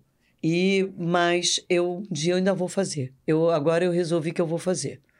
Porque eu fiz, eu fiz todos os créditos, terminei os dois anos de mestrado. Mas você achou que isso faria uma diferença na sua direção de ator, de direção geral? Sim, porque toda a eu ia me obrigar a estudar, né? Eu, Tá. eu tive que estudar muito. Eu tive que ler 12 livros é, absolutamente, assim, absurdamente difíceis para mim, entendeu? Que eram livros que eu, eu nunca tinha estudado arte cênica. Eu fiz tablado, fiz improvisação teatral e fui ser atriz. Entendi. Entendeu? Então eu não, não tinha. Eu, eu não tinha a uma bagagem do formação. ofício. Mas mesmo. tudo bem, eu tinha lido Stanislavski, que eu tinha é- lido todos, né? Li Stanislavski, os dois, os dois livros, entendeu? Mas é, É que agora são três na coleção. é, é, são três. Estou no terceiro, inclusive. É, é, mas o que, que é mais importante, eu li os dois porque eram os, os dois que são acadêmicos, o outro é mais, é mais histórico. Mais genérico. É. mais histórico, É. inclusive, né? Fala um pouco mais sobre a história toda. Depois eu li Eugênio Kuznet, li o livro dele, entendeu? Aí fui lendo, fui lendo, mas eu não ficava satisfeita. Foi ótimo. Sabe por quê? Eu fiz aula com Luiz Arthur Nunes. Meu grande amigo. Só de. Só Nelson Rodrigues, Nelson, ele entendia muito. Só de Nelson. Eu fiz aula com Beth Rabet, entendeu? De, de comédia dell'arte. Eu fiz aula com um americanista chamado Robert Myers sobre o assunto que, na realidade, é a minha tese, que é interpretação. A minha tese é interpretação de personalidades públicas. É a metodologia para fazer um personagem real. Essa é a minha tese. E ninguém vai me roubar, entendeu? Porque eu já registrei. Essa é a minha tese. Maravilhoso. Eu não tive, mas eu estudei com um cara que era especialista disso na Columbia University. E ele é brasilianista, veio e dava aula para gente. Eu fiz Fiz semiologia do objeto com um professor de Caracas, da Venezuela. Ou seja, o mestrado deu para mim, indiscutivelmente, um, meus colegas de mestrado eram Assis Chaves. Sim. Só, tinha gente. Só, só, só ja- gente cabeçuda do teatro. Entendeu? Deu, deu para mim um, um estofo que eu precisava como diretora. Porque isso faz você ter uma outra concepção da, da obra, né, Celinha? Ah, com certeza. Essa, essa referência. O mundo é feito de referências. E é aí que o Daniel Filho me encanta profundamente. Tive uma tarde com ele há dois meses atrás no Downtown, que começou às duas e acabou mais seis. E cada frase dele é feita de milhares de referências. É É impressionante. impressionante. É uma a das cultura pessoas- dele É é uma coisa. avassaladora. Eu falei, olha, o dia que eu fizer o Ser Artista com vocês, que eu vou ficar oito horas, porque eu quero beber na tua fonte toda. Porque você fala de um filme, ele fala do diretor, do roteirista, das, tudo. Tudo. Ele sabe tudo. Tudo. E se tem novas versões, é, e fala também executivamente falando do de quem produziu, o é uma cabeça. Nossa, e, e E com depois. 80 e tantos É, anos. cara, ele é muito, muito, bom. fora da. Ele é muito bom. Ele né? é muito bom. Ele e é ele é um, muito e bom. todo mundo que trabalhou com ele, Isabela Garcia falou que adorava ele como diretor de ator. Você se considera uma diretora de ator? Eu me considero. Claro que eu não me considero jamais uma diretora de ator a nível de Daniel Filho, mas eu me considero uma diretora de ator. E como hoje você vê, porque você é da geração que os diretores chegaram e não tinham os preparadores de elenco, os famosos coach, Uhum. né? Tem coach live, tem coordenador de intimidade, tem de todas as... Como hoje você vê esse trabalho do, Do prepara... coach. do coach, desse preparador de elenco com o diretor? Eu acho que é, eu, eu, eu sinceramente falando, Sinceramente eu falando. acho eu acho que é uma faca de dois gumes, tá? O coach é, ele funciona super bem quando ele está alinhado com o diretor. Quando Você ele não tem algum que você esteja alinhado hoje, atualmente? Não, é, é, alinhado não quer dizer que seja uma pessoa que você confie no, no trabalho dela. Eu, eu trabalho com vários coaches. Eu, eu agora trabalhei lá na- no coro com a, com a Ileia Ferraz. Foi maravilhosa, maravilhosa é, coach de ator. Mas eu digo, esse, esse, esse, esse alinhamento que eu falo é porque o ator é muito ansioso. Então, ele, ele pega o coach independente do que o diretor vai fazer na obra. Entendeu? Então, às vezes fica dicotomizado. Às vezes dá uma dissonância, né? É, porque não, chega o ator, ele está ele, ele tá tão engessado no que o coach falou para ele, que o diretor pede uma coisa diferente e ele não consegue dar porque ele já, já cristalizou. Isso. Tinha uma coisa muito engraçada que a Luísa Cardoso uma vez falou para mim. Ela falou assim: os personagens envelhecem, né, conforme a gente vai ensaiando. O que é que a gente tem que fazer? A gente tem que parir ele de novo para ele ficar jovem. Então, o que é que acontece? Às vezes o coach pega um ator e envelhece o personagem É o antes famoso mesmo. ensaia demais que apodrece. É, exatamente. Você, quer- você acha que é importante um frescor? Tem que ter o frescor. frescor. Tem, e tem que deixar o Mas é ator vir. importante que o coach faça também tudo sob a diretriz do diretor, né? Exatamente, é isso. É isso. o que né? acontece é que a maioria Você acha que a maioria não faz? Não é isso, é que às vezes o ator, na sua ansiedade, ele pega um coach, independente do coach que eu. Por exemplo, eu, eu designei que é a Ileia, que vai ser a coach da série. Aí ele pega uma outra pessoa maravilhosa também, não, não, não discuta a qualidade, entendeu? Pega essa pessoa maravilhosa e vai trabalhar com ela. Ela tem uma visão. Um coach tem uma. É, é um, é um diretor. Sim, acaba não- sendo. é, é um É um diretor. diretor. Se não for um diretor, ele não é um coach. E ele precisa ter o domínio absoluto da obra para que não crie uma interpretação equivocada. É equivocada do que o diretor É quer. o que o diretor quer. Precisa- Eu- Essa definição ela tem que ser E, absoluta. por exemplo, teste com ator, para mim, eu, eu, eu faço um improviso depois. Porque eu sei que o texto que eu mandei, ele estudou com um coach, ele vai vir. Aí, quando eu chego, vejo a pessoa, eu falei assim, aí depois a pessoa não Você faz rende. sempre duas etapas? Você Ah, faz o faço. texto ensaiado e depois o improviso. Eu faço, ou então eu dou um texto na hora. Para ver o Quem é bom faz o, ao vivo, já dizia o Faustão. Para ver a capacidade de interpretação. A capacidade de É, compreensão compreensão. de Entendo texto. perfeitamente. Porque eu acho que o que, o que é pior hoje em dia no jovem ator é duas coisas. Eles não sabem ler. Ler. Leitura. Uhum. O domínio da língua portuguesa mesmo. Né? Interpretação de texto.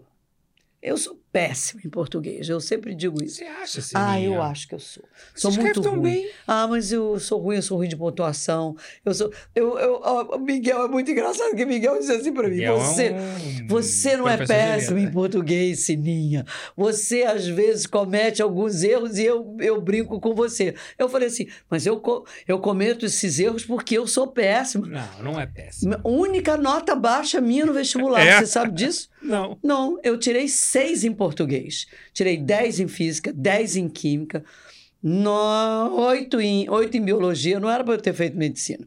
Oito em biologia, entendeu? Dez em história, nove em geografia, dez em inglês e seis em português. Que Tá aí a prova do que eu- engraçado. Ou eu, ou eu tenho um verdadeiro ódio por português. Então, o ódio que todo mundo tem por Mas matemática. você é engraçado porque você lê tanto. Pois é.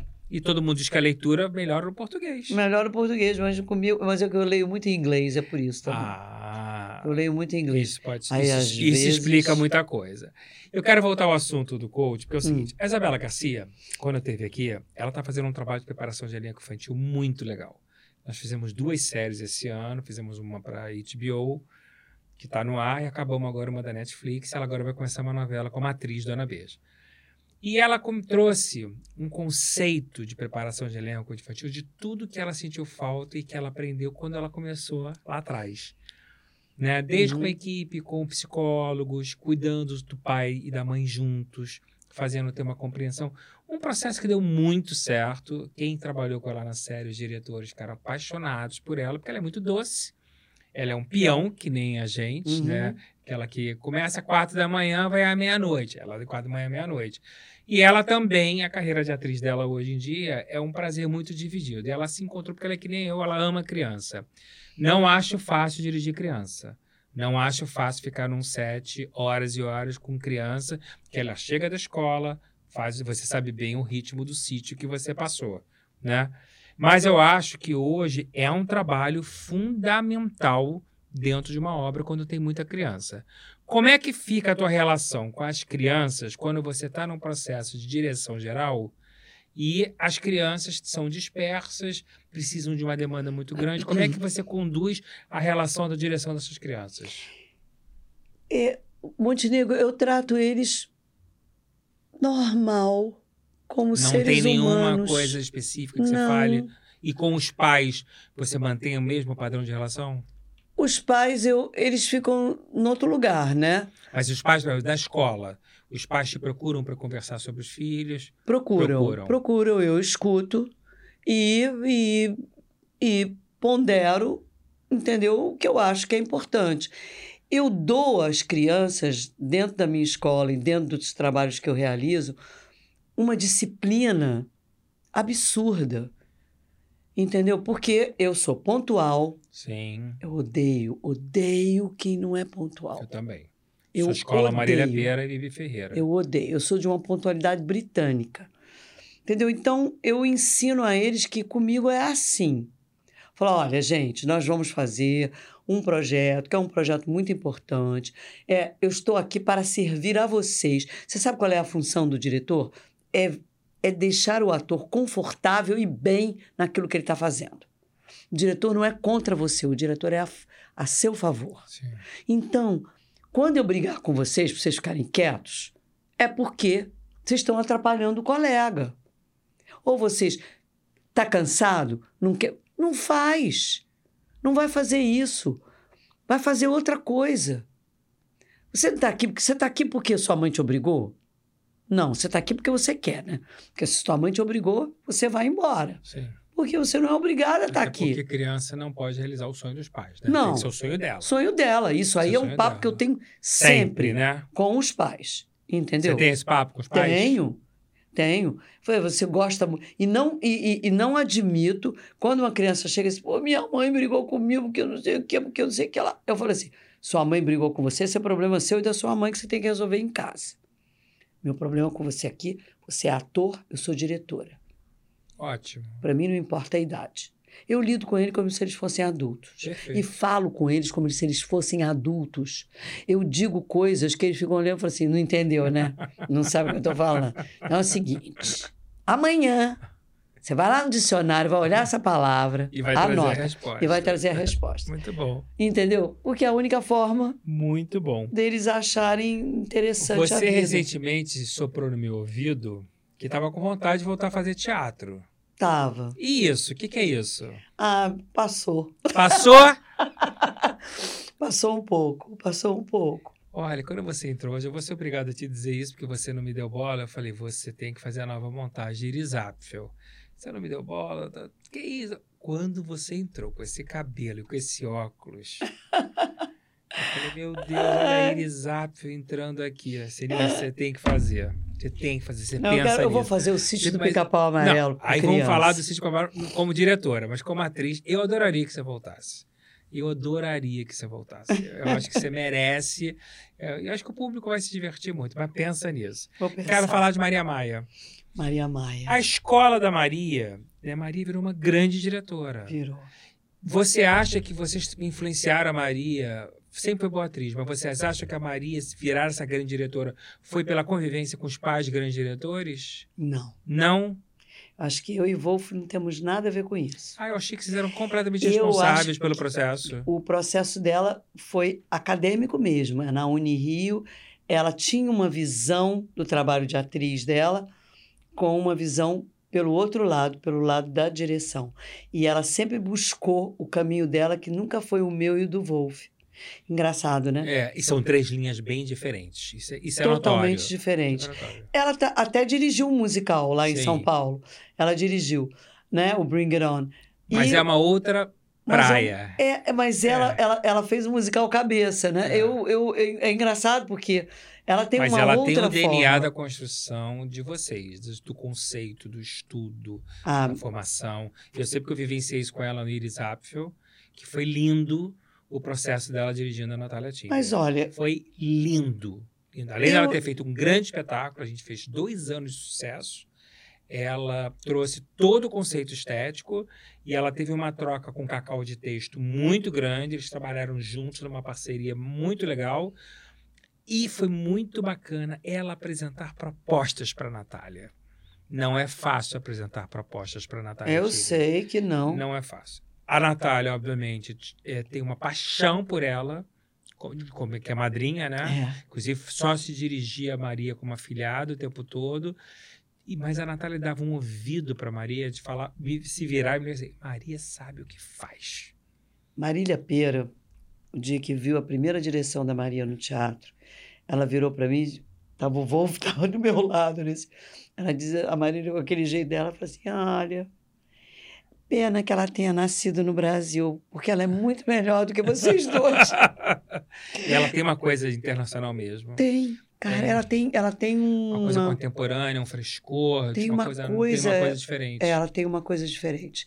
E eu acho que a Maria ainda não, não, não deu o boom que ela merecia por, por milhares, isso não é culpa dela, pelo contrário, é o mercado que é medíocre. É. que a Maria é muito, muito, muito, muito capaz, mas essa hora vai chegar esse turning point, ela vai ter o reconhecimento. Nossa, o Fala Bela falou a mesma coisa. Ele falou assim: o, o mercado é medíocre, É porque não medíocre. enxergar a Maria, a qualidade de diretora que ela é. E a Marília Pera disse isso, Natália Timber. Natália Timber disse isso, é o, o, o, o Miguel Falabella disse isso. Pessoas Miguel não diz são- isso de qualquer um, não. e são Ele, pessoas muito exigentes. e E ele, como foi trabalhar com a Maria agora no Sonho Sílaba? Deu uma. um- ah, foi uma- legal. Dirigir a filhota. Foi muito bom. Ela é muito disciplinada. Ela é muito disciplinada. Eu amo essa Eu peça. e Tô o louco Wolf pra ver a série. Som- sempre fomos muito estudiosos. Sim. Muito. O Wolf é muito parecido com você na formação. Muito, muito, culto. muito culto E médico também, também, E né? mé- Isso é que é com interessante. formação na medicina. É, foi colega de turma da minha irmã mais velha. Então, é, é, a- meus filhos, eles são muito O estudiosos. teu outro filho é editor, né? Henrico, não, ele é, ele é supervisor de efeitos visuais. Efeitos visuais. Ele é danado. Na Globo. Na Globo. Na Globo, mas também fez. O, ele fez cinema com o Daniel. Daniel levou ele para o cinema, ele fez a, é Fada, o ah, o filme. primeiro filme da Thalita Rebouças É. com o Daniel. Ele que fazia os efeitos? Ele que fez todos os Não efeitos, sabia. os cenários virtuais, ah, tudo. Foi ele que fez. legal. Ele, meu filho é, como diz, a, como diz a minha filha, fora da curva. Que interessante. E ele continua na Globo. Continua na Globo. Continua na Globo. Globo. E continua fazendo também, faz alguns trabalhos. Faz uns frilas. Faz, faz uns frilas, faz muito comercial, muita tem muita publicidade. Não. E ele é muito bom, meu filho, não é por nada, não. Nossa Senhora. Vocês transferiram para os filhos também esse conceito, né? Porque ele também não faz isso do nada. Ele tem que ser um criador para executar aquilo. Nossa, ele tem uma visão de direção que é um absurdo. que deve ser imensa. Um absurdo que ele tem. imensa. Ele, ele me dá aula. E o Sonho a Sílabas está animada? Tô animada, né? Tomara eu gosto que... dessa, esco- dessa, dessa história. Eu também gosto Eu muito. gosto muito dessa Nossa, quando eu vi a história. peça, eu achei que a peça era baseada em fato real. É eu achei que era totalmente fato real. Depois que eu é, soube que era depois uma criação do Falabella. é, que era uma criação dele em cima de pesquisa, de tudo. Nossa Senhora, agora, a série é um escândalo. E a Maestrine deve arrasar. Ah, né? Arrasa, arrasa. Eu vou te dizer, eu também fiz um trabalho muito bonito. Tô louco para ver. Vamos Tanto falar então dessa parceria Miguel Falabella. Aqui não é uma parceria qualquer, né. Silinha? São milhares de trabalhos, desde Pé na Cova, Sexas Negras, novelas e tal, tal, tal. O que que faz você e o Falabella, que eu conheci o Falabella ver você, foi um presente que você me deu, acabei me tornando um colega muito próximo, no sentido não próximo de conviver, mas de, de Instagram, de conversar. Até que um dia ele me deu uma surpresa do nada, ele pediu minha camiseta ser artista. Eu falei, mas eu não vendo, ele queria comprar. Eu mandei para ele, só que eu mandei o meu tamanho, era enorme. E ele fez a foto fofamente com a minha camiseta enorme, um querido. E você me deu um presente de eu poder conviver um pouquinho com ele no processo de criação de um projeto. Eu fiquei maravilhado como ele cria os projetos. Tudo tem música, tudo, as escaletas têm diálogo, as histórias têm referência de tudo. Eu falei, meu Deus do céu, o Miguel Falabella não é para o Brasil. Não, Ele não é para o Brasil. Ele é um Não. homem muito, muito preparado. Essa afinidade entre vocês, fala que o humor, que eu acho que vocês têm um humor meio próximo, né? Um humor meio ácido. um humor meio ácido. Eu acho que a alma de vocês se fala muito aí. Mas aonde você acha que esse casamento ficou tão sólido para tantos e tantos e tantos anos de cumplicidade? E vocês têm uma coisa que eu acho que vocês se conhecem no olhar. E isso é uma coisa rara, eu acho. Eu tenho uma leitura é, do texto dele da forma como ele imagina. Eu não sei porquê, mas tenho. Hoje eu estava conversando com o Cacau, né, antes de vir para cá, e o Cacau disse: Ah, eu, eu vi uma coisa que eu escrevi, e aí é totalmente diferente, diferente daquilo que eu tinha imaginado. O Miguel, quando ele vê as coisas que eu faço dele, ele vê, eu, ele chega e diz: É exatamente como eu tinha imaginado. Eu tenho essa capacidade de, de ter essa leitura da obra dele, que é respeitosa Sim. e, ao mesmo tempo, criativa e soma. Ele te permite você entrar no processo de criação de texto, de, so- de so- solucionar coisas de criação, ou você respeita literalmente a Não, obra? eu respeito a obra, mas eu, eu, eu parto da obra para o maior. Eu, eu consigo enxergar a obra maior da, no meu olhar. Eu, é, eu não sei, não sei o que, que é. Eu acho que é uma coisa que não, não pertence não- a essa vida, não. Porque é impressionante. É, ele, ele, quando ele vai para uma reunião para falar da obra, eu li aqui. Ele escreveu. Ele mandou para eu ler. Eu gostei. Falei, ai, gostei, não sei o quê, papapá. Mas aí ele chama o elenco. Aí ele vai falar, ele, quanto autor, vai falar da obra. Era exatamente aquilo que eu É, tinha você, imaginado. inclusive, eu fiz um pitch com você, que ele não participou, que você apresentou, parecia que você tinha escrito a obra. Porque você tem uma propriedade muito grande da maneira com que ele cria, e você transcreve aquilo com muita simplicidade, com uma, com uma comunicabilidade e com muita facilidade. Então você realmente respira o universo dele. É. Agora, eu acho que de vocês, eu adorei o coro. A segunda temporada não foi ao ar, né? Ainda não. Ainda não. Tiraram a primeira A do primeira ar, né? do ar. Mas eu acho que é porque vai, vai vir ter uma junto. é. reestratégia. É, mas eu acho que, para mim, a grande obra-prima de vocês No pé na é cova. o Pé na Cova. E hoje o Pé na Cova seria possível? Não. Não, né? Não. Claro que não. Completamente impossível. Né? Completamente politicamente incorreto. E né? o que, que você acha que foi fez o Pé na Cova tão diferente de tudo? É porque eu acho que é, é humor com poesia, é humor poético, é humor, é, é a comédia da, da, da tolerância, entendeu? Ou da intolerância. Não foi difícil vender aquele projeto, não? Cara, se eu fosse vender o projeto hoje em dia como ele era, ninguém comprava.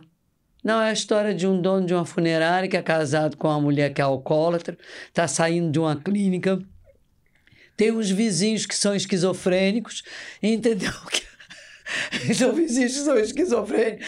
Eles moram na frente do cemitério, que tem duas meninas, que são duas prostitutas chamadas Cachorra Quente. Ninguém compra. Entendeu? Ninguém compra. Ninguém compra. Onde tem uma mulher velha que, é, que, que tem um rabá, que eles não. Até hoje eles não sabem quem levou a babá para casa, se foi um, se foi o outro, se foi o marido, se foi a mulher.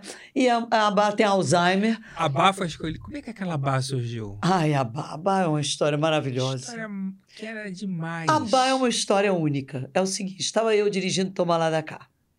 E aí ia ter a invasão do prédio, a invasão pelo, pelo, pela favela. A favela invadia o condomínio da Barra. Segundo minha mãe dizia que Miguel vaticinou tudo, inclusive isso.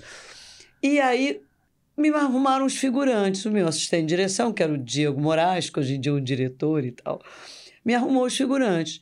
E aí veio aquela figura, aquela figura daquela, daquela mulher velha, assim, que não tinha dente. Ela, ela, ela mal tinha dente. Ela, sabe quando a dentadura bate? Sei. E aí ela com aqueles cabelos arrepiados, aí ela falou, vai arrumar meu cabelo. Eu falei, não, vai deixar os cabelos assim. Agora o seguinte, quero dizer uma coisa para a senhora. Como é o seu nome? Aí ela falou o nome dela. Depois virou o nome artístico dela, era Niana, entendeu? Então nunca, nunca acabei nunca sabendo o nome dela direito. Aí eu falei, ó, a senhora vai, seguinte, a senhora vai pegar a panela com a comida que a, que a Celinha fez e não vai deixar ninguém encostar a mão na, na, na panela. E é o seguinte, se Miguel Falabella tentar tirar a panela da tua mão, tu dá com a panela na cabeça dele. Ele sabia disso, não? Não, claro que não. Isso era tudo que a gente armava, né? Era como se fosse programa ao vivo. ok. Que maravilha. Aí ela disse: pode deixar. Deixa comigo. Ela pegou a panela, Miguel tirou a panela dela e Ela meteu. com a panelada na cabeça do Miguel. Aí o Miguel não aguentava de rir. Entendeu? Ela é louca. Uma pessoa que bate no Miguel é uma pessoa louca. Entendeu? Porque eu não sabia. E ele, e ele segurou nos cabelos dela, que estavam arrepiados, e segurava nos cabelos. E ela com a panela na mão. Ou seja, ele falou assim: Sininha, que figurante é essa? Que mulher é essa? Essa formiga. Essa mulher é uma formiga. Dona Formiga, aí, aí a gente passou a chamar. Ele, queria que escalasse formiga para tudo na vida dele. Formiga foi convidada para assistir, porque já acabou, chamávamos ela de Formiga. Foi convidada para assistir a Gaiola das Loucas. Formiga, minha mãe faleceu, Formiga deu a mão para mim. A Gaiola eu- você que dirigiu, né? O foi, musical. já é junto com ele. Maravilhoso. É, eu de mão dada com Formiga no enterro da minha mãe, você pode ver em todas as matérias, eu estou de mão dada com Dona Formiga, não sei porquê. Dona Formiga segurou na minha mão e, e eu fui, né? Formiga, formiga, vamos fazer a novela, fazer a novela, vamos botar formiga, vamos botar formiga. Formiga só vai dizer, eu vou morrer, vou morrer, formiga só vai falar isso. Ok. Transformamos a figurante em atriz, naquele beijo, na novela. Aí o Miguel falou assim para mim um dia: Tô escrevendo pé na cova, Sininha. Tive uma ideia. Sabe formiga? Vou botar ela a bar. Ela vai ser babá. Não se sabe de quem, nem em que situação ela surgiu. E é, a gente tem que tirar aquela dentadura dela, porque ela tem que ficar sem os dentes. E ela vai chamar todo mundo de piranha. assim surgiu. Um sucesso, né? Um sucesso. E a TV Globo inicialmente odiava aquela figura horrenda, me pedia: tira aquela babá, tira aquela babá. E eu dizia: tá bom, vou tirar. Vou tirar. Não tirava nunca. E depois agradeceu muito. Ah, depois. né? Maravilhoso. Você chegou a dirigir muita coisa com ele junto? Fora a peça. O... Não, eu dirigi, eu dirigia. Porque o Pé na Cova ele dirigia junto? Não, ele só, Não. só escrevia. Não, só escrevia. Tanto que foi muito engraçado, porque quando a gente no coro a gente estava junto. Ele chegou a dirigir o primeiro. Chegou né? a, é, a primeira, a primeira temporada ele chegou a dirigir um pouco. E aí ele diz, eu, eu ligava para ele para perguntar coisa, ele falou assim: pelo amor de Deus, você nunca me perguntou nada, agora você está me perguntando. Eu falei, Miguel, porque você agora é showrunner. É. Eu agora tenho que Manda em respeitar. Você tudo. manda em, Manda em tudo. É o dono da porra toda. É difícil dividir uma direção de peça com ele? Não, nada é difícil com Porque para ele Miguel, se né? autodirigir também num musical grande daquele tamanho, Nada né? é difícil com o Miguel. O Miguel é uma pessoa muito fácil de trabalhar, E juro. com o Ney, quando você dirigiu Somos Irmãs? Porque são duas pessoas tão diferentes. Eu não consigo visualizar. Eu sei que ele é um craque na luz. Sabe o que acontece? Eu, o Ney, eu fui chamada para dirigir junto com o Ney porque o Ney queria um diretor de ator com ele, porque ele não tinha experiência. Ele já tinha sido convidado, então. Ele foi convidado primeiro. Ah, não sabia. Depois, depois ele, acho que foi até o Zé Maurício que me, que o McLean que disse, não, chama Sininha para trabalhar com você. Sininha é uma, é uma excelente diretora de ator. Eu tinha trabalhado com, tinha botado o Zé Maurício para fazer seriado Mulher. Ah, ele fez, como ator? Fez como ator, fez o pai de santo. Ah, que ótimo. que, ele, que ele era. Ele pai, é. ele é pai de santo também, né? Aí, bom, aí acho que foi ele que, que me indicou para o Ney. E o Ney me chamou para ser diretora de ator. Sabe o que aconteceu? Eu dirigi o espetáculo e o Ney dirigiu os atores. Ah, inverteu. Que interessante. Eu dirigi o espetáculo. E ele acabou fazendo um trabalho de composição de cada um. Que interessante. Ele dirigiu os atores. Mas é, é um desafio, né? Porque são duas pessoas completamente diferentes no processo. Mas você acaba sabe que um também é muito fácil. Por quê? Porque Ney, o Ney não tinha nenhum ego, nenhuma. Muito bom isso. Isso é muito bom, Muito entendeu? bom. Eu dizer que sim, o Miguel também, na convivência assim, ele não é nada egóico. Não, nem um Não, pouco. ele, ele, Ele tem só- troca. Ele tem troca o tempo Ele inteiro. troca o tempo inteiro. Ele é muito generoso. Ele, se ele é Muito. generoso com o colega, ele é generoso com, Sim. com qualquer um que está próximo E ele dele. está sempre muito preocupado com o outro. Ele é um cara humanista. Exatamente. Ele não faz para ele. Não, Ele não faz para ele, ele. faz para todo mundo. Ele faz para todo mundo. E é muito mundo. difícil isso num ator comediante ou só no comediante. Normalmente, as pessoas que escrevem humor, elas têm uma tendência a escrever para elas. Que é onde eu acho que o Chico Anísio, na escolinha, por exemplo, criou um programa onde todo mundo brilhava. É, ele escreveu para os outros. Ele era escada para os outros. É, exatamente. E eu acredito que ele tenha tido muito prazer em fazer aquilo. Muito, muito. Né? Porque ele não era só escada, como ele também resgatava as pessoas que estavam sem espaço. Exatamente. né? Isso é umas pessoas, as pessoas que não vivem o nosso métier, que não têm a noção de quanto isso é importante, talvez elas não captem o quanto essa generosidade é rara. Porque o, o professor Raimundo não era uma grande personagem. Não, Não. acho que era um grande desafio. Não, tanto Até na sua peça, É, as estrelas são as crianças. são as crianças. E o André faz muito, Muito bem, bem. Porque ele conduz com conduz a mesma bem, generosidade Mas as crianças que chiconisiana, né? Chiconisiana. Mas as estrelas são as crianças. crianças. E na escolinha as estrelas eram os, os alunos. Exatamente. E eu acho um barato uma pessoa ter essa consciência, ainda mais desse mundo egóico que a gente vive. Nossa. É uma escola que não tem mais. O Sherman passa na sua vida em algum momento? Com essa mesma intenção de Eu fui trazer coisas? dirigida. Não, não. Como, de, como Manga foi, não, Daniel... manga, manga foi muito importante muito pra mim. importante, né? Foi. Ele, diri- ele dirigia o.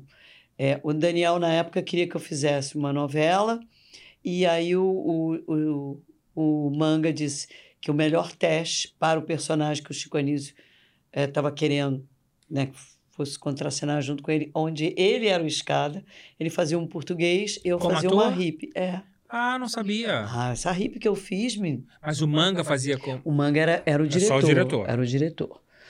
E ele disse pra mim, ele falou, ele falou pro, pro, pro tio Chico, ele falou assim, ah, quem melhor fez o teste foi a Sininha. O Chico Anísio tinha escrito o personagem para a, acho que foi para a Sônia Braga fazer. Olha. Era uma hippie, O Chico gostava de escrever personagens pensando no ator. pensando no ator. Miguel é um pouco assim, É, né? Também. Também. Ele, Ele, gosta, escreve, ele escreve pensando, pensando. pensando. Eu E percebi aí ele fica muito decepcionado às quando, vezes quando inclusive, não, não, não, não é. aceita. Não é mas aquilo. aceita. Aceita numa aceita numa boa. Muito bom. Vamos ao quadro Dica de Leitura agora. Eu vou colocar, obviamente, primeiro a sua dica, que é a convidada. E aí eu queria que você falasse um pouquinho do porquê você está Lendo. as dicas dessas leituras.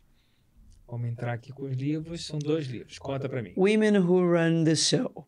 Esse, esse livro é bem importante. Esse livro é o seguinte: ele é feito de entrevistas de, de mulheres da década de 70 até o ano 2000. Runs the show. Pessoas que foram Uhum. tá, no broadcast, quer dizer, tiveram tanto na TV, Tanto na frente quanto nos bastidores? não, nos bastidores. Só nos bastidores. Ba- Nos bastidores.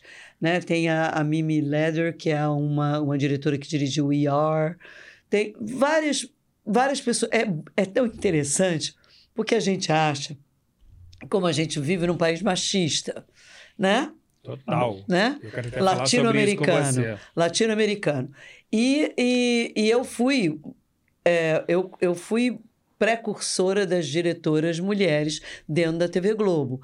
É, é, como eles chamam, né, eles chamam the, the, the, the boys, the, the, the boys, the boys, eles falam, ai, agora eu não estou lembrando, mas é, é como é, é o mundo dos meninos, né? É o, é o é, The Boys Club. E lá eu chamava o mundo de homens, né? É um mundo de homens. A TV Globo sempre foi um Então, eu mundo quero de até. homens. É uma pergunta que eu te fazer. Eu até quero falar sobre isso. Você não, não foi só uma das primeiras mulheres diretoras. Você enfrentou o auge do machismo, o auge do poder do homem de cima para baixo, imperialista, uma, uma, uma camada de mulheres sem voz. Muitas vezes as mulheres tendo que submeter a coisas que elas não Não, não queriam, né? Como vencer tudo isso e conseguir quebrando barreiras sem você ter grandes sequelas pessoais? Ou você teve grandes sequelas pessoais que eu não sei? Olha, sequelas a gente tem. É que eu transformei, né? Como? Como? Eu sou filho do Dr. Gilhote, sabe? Eu sou mais do que filho da Dona Lupe. Então, por ser filho do Dr. Gilhote, Dr. Gilhote, meu pai, sempre foi um homem muito, muito, assim, não é, meu pai não era machista, não. Muito pelo contrário. Mas meu pai era um homem muito forte, era uma figura masculina muito forte. Essa figura masculina habitava dentro de mim, entendeu? E eu enfrentei de homem para homem, entendeu? Você se posicionava o tempo inteiro. O tempo todo. O tempo todo. E você sentia um preconceito direto, não só por você ser mulher, independente da parte artística, pelo fato de você ser mulher Claro, direto. claro, eles odiavam ser mandados por uma mulher. Odiavam. Mas eu era de cara, eu já dizia, queridinho, não adianta. Você vai dançar conforme a minha dança. Entendeu? Porque aqui quem manda sou eu. Agora, na sua casa, você manda na sua mulher, você manda em todo mundo. Eu tenho outras pessoas que mandam em mim. Então, mas aqui, aqui você vai fazer o que eu quero. O que eu quero não adianta me distratar, não. Eu também, se você me distratar, eu também te distrato. Você grita comigo, mas eu grito com você também. E olha que a minha voz é forte. Então, eu. Eu, eu é, como, é, como diz a Isabelle Drummond, por que, que você fala tão. A Isabelle falou isso para mim. Por que, que você fala tão alto? Eu falei, porque eu sou, tenho 1,56m. Eu olho para as pessoas assim. E Isabelle, você fez a Isabelle no sítio, né? É. A nossa pr- primeira Primeira- Emília dela, que foi um Uma, coi uma coisa. Quantas ela tinha? Ah, tinha seis quando eu peguei. A criança. Até os 11. Dos seis aos 11, foram Você, cinco anos você comigo. participou mesmo do Ai, processo. quando é muito E a melhor Emília que eu acho que... Não, era melhor de todas. Coisa, uma Mas é isso que eu estou te falando. É, eu, eu, eu gosto desse livro e recomendo esse livro, porque esse livro fala num lugar na Paramount, aí você vai ver, tanto faz, em Hollywood, na Broadway, em qualquer lugar, os problemas são, São os iguais, mesmos, são né? os mesmos. Os mesmos. Entendeu? Sexual harassment, tudo, tudo, tudo, tudo. Ah, eu, eu sofri todos os bullying. E você acha que a nossa evolução foi grande, Sininho? Ah, muito. Muito. Nisso, muito. E você acha que os compliance foram decisivos para essa mudança? Eu acho que não só os compliance, mas também a maneira como o jovem vê.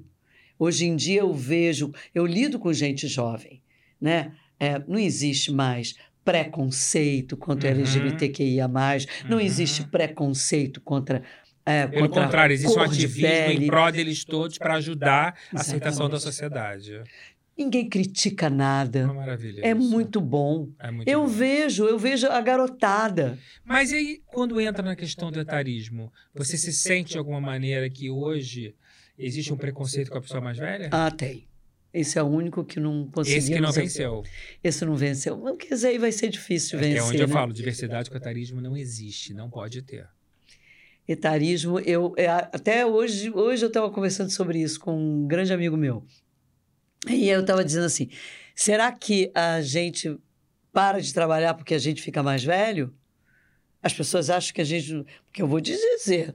Tá para nascer alguém com a minha disposição Sim. física, juro por Sim. Deus. Eu até esqueço. Juro por Deus. Eu cheguei à conclusão que eu tinha, que eu era idosa na pandemia, por causa da faixa etária. Nossa, mas eu vou falar uma coisa da pandemia que eu sou testemunha. Você indo gravar na Globo, acho que um especial da escolinha, Foi. você com aquelas roupas que pareciam um astronauta.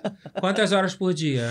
Ai, o dia inteiro. Dirigindo com aquela roupa que parecia. Eu tenho claustrofobia, eu não conseguiria ficar com aquela capa na cabeça. Com de... aquela não capa, conseguiria. Com, aqueles face Eu shield. ia ser demitido. Eu não ia conseguir. Eu ia ter uma crise de fobia gigantesca e você sem reclamar nada. Eu lembro de você falando do, do- da junta médica aplicando o código de como lidar com a Covid. Você parecendo uma menina de 30 anos cheia de energia. É uma coisa impressionante. Essa imagem não me sai da cabeça. E aí você me manda uma foto no WhatsApp, toda com aquela parafernália, e eu te perguntei quantas horas por dia você está usando isso. Quando você falou, eu quase caí duro. No- Nove, dez horas. E liderando um- uma equipe, todo mundo com medo. 80 pessoas 80 dentro de um estúdio todo mundo trancado. sem saber o que ia acontecer com a Nossa gente. senhora, que, Sim, que a sua pânico, que predisposição vai horrível. muito além de qualquer outra coisa. né? Você usou ali experiência, maturidade, coragem. Né? Que isso tudo tem que contar. É óbvio que a maturidade tem que contar nessa linha. Claro. É Al- óbvio. al- alguma, Alguma- hora. A gente não envelhece à toa. Não. E essa troca entre as gerações é fundamental.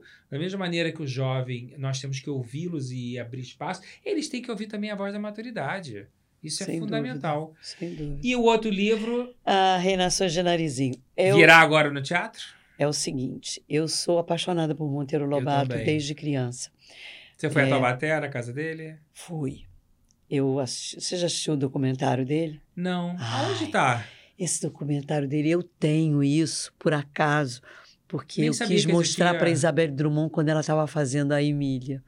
Eu, eu mostrei para ela um dia que ela estava atacada, que é também uma menina de temperamento, igual a mim, né? Então, a identificação né, é total. muito texto, né? Muito texto, Muito mas ela texto. muito É. danada. E aí eu fui mostrar para ela o, o documentário sobre a vida do, do Monteiro Lobato. Meu pai me fez ler Monteiro Lobato, a coleção inteira de Monteiro Lobato. E eu fiquei, fui suspensa da escola durante três dias porque li Monteiro Lobato. Porque falei na escola que li Monteiro Lobato. Monteiro Lobato, na época, eu era uma escola católica, né? Colégio São Paulo, e as freiras não admitiam, porque ele era considerado comunista, né? Essa coisa engraçada. Mas isso vem através das histórias dos personagens que ele criou, que os textos estavam Os substituídos. textos, ele, através da Emília. Você considerava ele comunista? Não. Eu, Mas essa Também- visão vem da onde? Era a né? visão vindo, a história do, do petróleo é nosso, entendeu? Tinham vários, mas tinha um. Eu, na realidade, eu não sabia nem. Não sabia nem que o que, era ser comunista. A única coisa que eu li sobre ele que diziam que ele que, que dentro das obras tinham partes racistas. Tem. Hoje em dia tem. Hoje em dia tem. Tem. Tem para o. Para o é, tem vários momentos, tem várias passagens que são racistas mesmo. Entendeu? Ah, as pedrinhas pretas do, do riacho Tem. era chamado de Tia Anastácia, entendeu? É, Tem. Tem. Que Tem. não pode ter. Tem, né? que não pode ter mais. Que não pode ter né? mais. Então, tem mesmo. Mas eu estou falando, a minha ligação com a obra foi essa. Eu ganhei aquela coleção, a coleção de capa dura do Monteiro Lobato, que eu tenho até hoje, Bota a minha dica, por favor. dada pelo meu pai, entendeu? E que me obrigou, porque eu, eu li tudo do Mark Twain, eu li tudo do Monteiro Lobato. Eu adoro as, as obras dele. Ah, Eu adoro também. Eu botei, eu botei como dica do Monteiro Lobato pra você, porque essa coleção Tatu Bola é uma graça dele. é uma, eu sei, é uma gracinha. Então eu li. Agora estou relendo, porque eu quero fazer um musical. Como eu fiz a escolinha, eu quero fazer um musical é, de uma forma um pouco mais híbrida, digamos assim. Eu quero convidar grandes atrizes para mim, para mim a Dona Benta, já que eu não tenho Unicete aqui, ali. Sueli, né? São as minhas, as minhas irmãs. As Somos irmãs, mas somos muito diferentes. Desde lá do Somos Irmãs. Sueli. E do Moraes, eu queria muito tê-las, tê-las lindo comigo. demais. Seria lindo demais. Mas assim, quero um ator trans para fazer a Cuca, entendeu? Um cantor. Você vai contar algumas histórias dele, Eu, eu, é Reinações de Narizinho, que é um dos... com algumas. Eu, que eu, eu já, eu já reli cinco agora. Eu li Re, é, é, Reinações, eu reli o Saci, eu reli Caçadas de Pedrinho, eu reli Histórias de Anastácia e eu reli Os Doze Trabalhos de Hércules. Quantas histórias ele tem? Nossa, são muitas. Porque o sítio, para durar o tempo que durou, vocês Não. criavam muito, Nós criamos outras criavam histórias. muitas histórias, né? O, o, o, o Talma, ele concentrou nos, nos três primeiros meses, ele fez histórias semanais, em vez de fazer mensais. Quando o, quando o Valcir Carrasco assumiu, foi quando eu entrei, que tinham três meses que tinha estreado o sítio, é, a gente a- tinha feito quase todas as histórias do Monteiro Lobato. É, não tinha feito a chave A do sua tamanho. parceria com o Valci começa ali. Foi aí. Aí que eu E conheci o Valci já era um conhecedor do, do, do, do Monteiro? Era um conhecer, profundo Profundo. conhecedor de, de Monteiro Lobato. Porque não dá para escrever o sítio sem ser um grande Não. conhecedor. Não, Até porque tem muito texto. Exatamente. Tem muito texto. E vou te dizer, é muito bom, né? Ai, é bom demais. Bom. Eu reli agora Reinações de. Narizinho, tudo bem. A gente tem que tirar, É, atualizar coisas- como atualizar, é de hoje. né? Porque é a- as crianças eram politicamente incorretas, Sim. elas não obedeciam Sim. mesmo. A dona Benta. No li o livro. O livro, o livro é o que toda criança queria Quer fazer. E não, não, não deve fazer. É, mas é, eu acho que dá para fazer, dá para fazer. É, o sítio é musical. E você já pretende fazer isso com a próxima turma do ano que vem. Exatamente. Eu quero fazer workshops em Rio e em São Paulo para escolher Pedrinho Narizinho, é, Emília e Visconde, né? Esse, Os, os, cinco principais. cinco, os, cinco, os quatro principais, né? É, é, Pedrinho Narizinho, Emília, Visconde, Ah, porque a Dona Benta É, e a Dona Benta a seriam Anastácia velhas. seriam atrizes mesmo, Mas né? aí tem Rabicó, né? Aí tem Rabicó, Ó, tem, tem tudo, tudo. tem tudo. E, tem, e também vou escolher o, o, o, Reino das Águas Claras. que são porque eu quero fazer- lindos. Quero fazer. Isso para mim não tem nada mais musical. Você sabe que há muitos anos atrás, é, quando ainda era CIA do Brasil e não Time for Fun, Sim. o, o, o Valci Carrasco foi chamado e ele me chamou para a gente ele escrever e eu Dirigir. dirigir o sítio musical, que acabou não rolando. E aí, dentre as músicas que eu sempre tive na minha cabeça, a música que o Príncipe Escamado canta para Narizinho, É aquela narizinha, né? Não. Que eu queria fazer Te Amo Até Debaixo d'Água, entendeu? Que é a Narizinho, que a Narizinho vai para o Reino das Águas Mas você vai Claras. usar as músicas do sucesso do passado? Não, não sei, sabe? não sei, ainda não parei para pensar nisso, porque eu ainda tô assim, tô, é, eu acho que quem vai escrever para mim, é, eu ainda tô na, na é busca. Gustavo Klein de novo?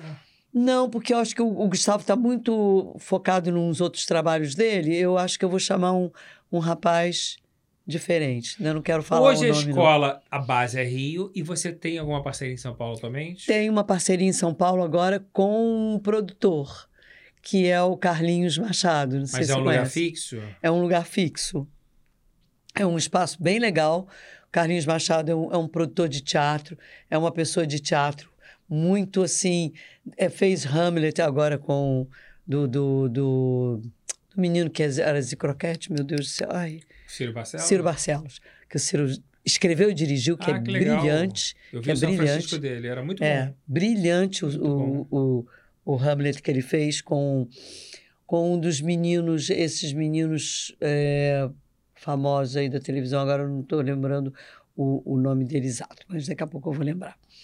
É, Mas O- até falando no sítio, que você estava falando aqui da música, eu, quando eu fui ver o Billy Jules, eu falei, gente, a Broadway é aqui. Nós agora viramos Broadway mesmo. mesmo. Nós fazemos igual a Nova York.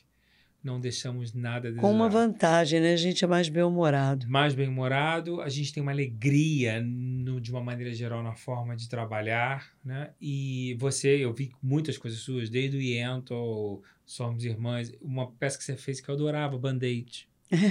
adorava. Eu era jovem, acho que eu vi umas 10 vezes, né? Mas como nós ficamos profissionais. A gente hoje tem mão de obra. Eu, quando eu produzi o Abre Alas, que, com 200 figurinos, 12 cenários, teve 300 candidatos no teste. Hoje você faz um teste tem 5 mil. É. Como nós viramos referência. É realmente São Paulo, Londres e Nova York. É um orgulho, né? É, é um orgulho. Agora, eu vou dizer uma coisa mais importante. É, nós temos que começar a acreditar na. Nós somos um povo extremamente musical. E a nossa obra, toda ela é musical.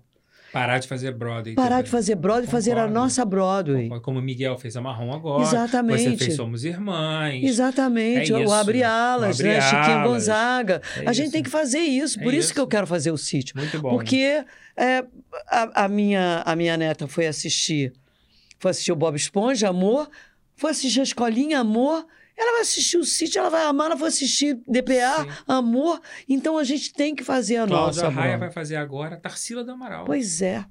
Olha que é uma maravilha. sacação dela incrível. Você não dirigiu Não Fuja da Raia na TV? Dirigir. Com a Com o Cláudia? Jorginho, com com o Jorginho? Porque depois eu virei a Jorge Fernanda da parada. O Jorginho, Ah. ele me renegou de início, mas depois me, me abraçou. Porque eu lembro você dirigiu uns dois anos e a Cláudia, grande pioneira, depois de Nossa. Sandra Breia, Nossa. a Cláudia trouxe. É ela. É ela. A Bibi É Ferreira ela. sempre disse que a Cláudia Raia era a última diva dessa. Da onde vem, Sininha, essa tua relação tão bonita com as atrizes mais velhas, com a Marília, com a Natália, você tem, com a Sueli, com a Anissete? Você tem a mesma paixão que eu, você sendo um pouco mais velha que eu, mas você tem uma cumplicidade com as grandes atrizes. Claro, né? Vem da tua mãe isso? Não, eu acho Não? que vem do. Não sei, acho que pertence a, a mim mesmo, isso. Não sei, não sei Você por quê. sempre gostou Eu- de eu- lidar com essa Ai, geração? Amo, amo. Eu- o programa do Chico Anísio que eu mais gostei de dirigir foi um programa que chamava O Belo e as Feras. Era ele com Marília, Fernandona, Nossa Senhora. Regina Duarte, todas as feras da televisão. Foi um especial? Foram vários programas. Ah, eu não me lembro. Cara, mas não foi. É porque é, eles queriam que ele voltasse a fazer aquilo que ele fazia, porque ele quis fazer uma coisa para elas. elas. brilharem. Como a escolinha. É. E aí eles não queriam, eles queriam um programa que fosse Chico Anísio Show, entendeu? Eles não. Eu e Marco Rodrigo dirigimos Adoro o Bela Marco e as Rodrigo. Feras. Você acha que o Chico teve um final muito injusto? ele se achou injustiçado. É, eu acho que. Não sei, não sei se ele teve um, um final injusto ou se ele mesmo, sem querer, ele. Eu acho que a injustiça com relação à pessoa dele foi o fato dele ficar uma pessoa numa cadeira de rodas. Isso foi a grande Sem injustiça contato, que não conseguia respirar direito, porque ele fumou. frustração. Isso, aquilo ali que eu acho que foi uma grande injustiça divina. Ele não merecia aquilo. Ah, mas você tá falando pelo estado de saúde dele porque ele fumou muito. Exatamente. Entendi. Você não achou que a injustiça artística foi da. Não, eu acho que uma coisa Porque acabou... eu acho que ele parou muito cedo, com um tempo ainda para produzir. Pois é, mas grande- as, as dificuldades dele foram físicas, Ah, entendi. não foram intelectuais Entendi. e nem e Ele nem ficou limitado fisicamente para executar. fisicamente para executar tudo que ele queria. Ele tem, ele cada dia ele criava uma coisa. É, uma coisa. Era uma coisa fábrica louca. de criação. É igual o Miguel também. Miguel é assim também. Nossa, é uma coisa. É uma coisa. E ele morreu, então, com efizema, né? Morreu com efizema pulmonar. Grave. Grave. Foi isso que levou ele à morte. E levou ele, ele. ele- Ele sempre dizia, né? Que a única coisa que ele achava ruim era não ter essa. A, a capacidade de respirar, porque É, uma é, pessoa que vivia da voz, do, do, do- de tudo. e o artista, do, quando ele deixa de trabalhar. do, re- ele- aparelho respiratório dele. Ele morre junto, ele quer trabalhar até a última gota. É. Até eu, eu convivo com a Natália com 94 anos e quer fazer. Quer fazer. Elas querem fazer. Querem. É a única profissão que permite isso, não ter aposentadoria. É, É até, até, até o corpo aguentar. exatamente. É lindo isso. É lindo, é muito lindo. Tem uma série que você fez que eu adoro, Delegacia de Mulheres. É. Você fazia muito bem como atriz, eu adoro você como atriz. E acho que era uma série, na minha visão, me corri se eu estiver errado, acho tão atual. Pois é. Você com sabe toda a que. luta que tem de Maria da Penha. De to- Tudo. Você não acha isso? Eu acho, tanto que na época, Maria Carmen ainda estava bem, estava lúcida, tudo certo. E eu falei para ela, tem que fazer um remake dessa, Um dessa delegacia, não cara. Essa delegacia de mulheres tem que fazer um remake. Era um, foi uma Daniel Filho. Daniel, e eram era as, as agressões Daniel que as mulheres sofriam no É. dia a dia. Eu acho tão a- atual, tão necessário, que eu acho que se alguma coisa tem que fazer remake, não é de novela, é Delegacia de Mulheres. Porque é, atual. Uma série super Uma atual. série super atual. Um assunto super atual. Você teve prêmio como melhor atriz em Partido Alto? Tive. Me conta isso. eu fico com raiva quando você fala que você não gosta dessa atriz. Ganha Tive prêmio. prêmio. como atriz no Partido Alto e no do Hilda Furacão. Pois é. E, você joga isso fora assim com uma Caramba, facilidade. mas eu eu acho o prêmio uma bobagem. Mas o, prê... mas o Partido Alto não foi importante pra você, a personagem? Foi, foi super você importante. curtiu, pelo menos? Glória Pérez foi muito generosa comigo sempre, né? Porque Sim. a novela era dela e do Agnaldo, né? Sim. Dos dois. Acho que E- até a primeira parceria deles. Foi, foi, foi. Eu acho que foi a, A única. primeira e única, né? Única. Depois, cada um seguiu o seu caminho. Mas é, é engraçado que eu, eu sempre tive boa sorte, né? Eu acho que isso é boa sorte. Essa coisa assim. Mas você de- não ficou feliz de ter sido reconhecida? Não?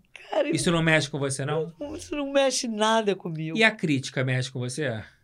Não, também não. Também não? Porque não somos irmãs, por exemplo, é, a crítica da, da Bárbara não foi a- assim incrível. Não foi. Não, foi, foi legal, foi Vocês ganharam legal. todos os prêmios possíveis do ano. tudo. Era, o, o Daniel dizia assim: é, Sininha, essa peça é uma coisa. Aí o, o- uma continuista, Fernanda, que era muito divertida, de uma continuista de cinema, uma mulher cultíssima. é, nossa, uma pessoa assim incrível. Ela virava para mim e disse assim: Menina, sete indicações para o Oscar, essa, essa peça dessa garota, sete indicações para o Oscar. Gente, uma peça. Entendeu? Mas a Então- Bárbara não gostou? Ou não, é a, a Bárbara não fez uma crítica assim que eu achei que fosse até merecedora acontecer. do É, nível que a peça era? Era.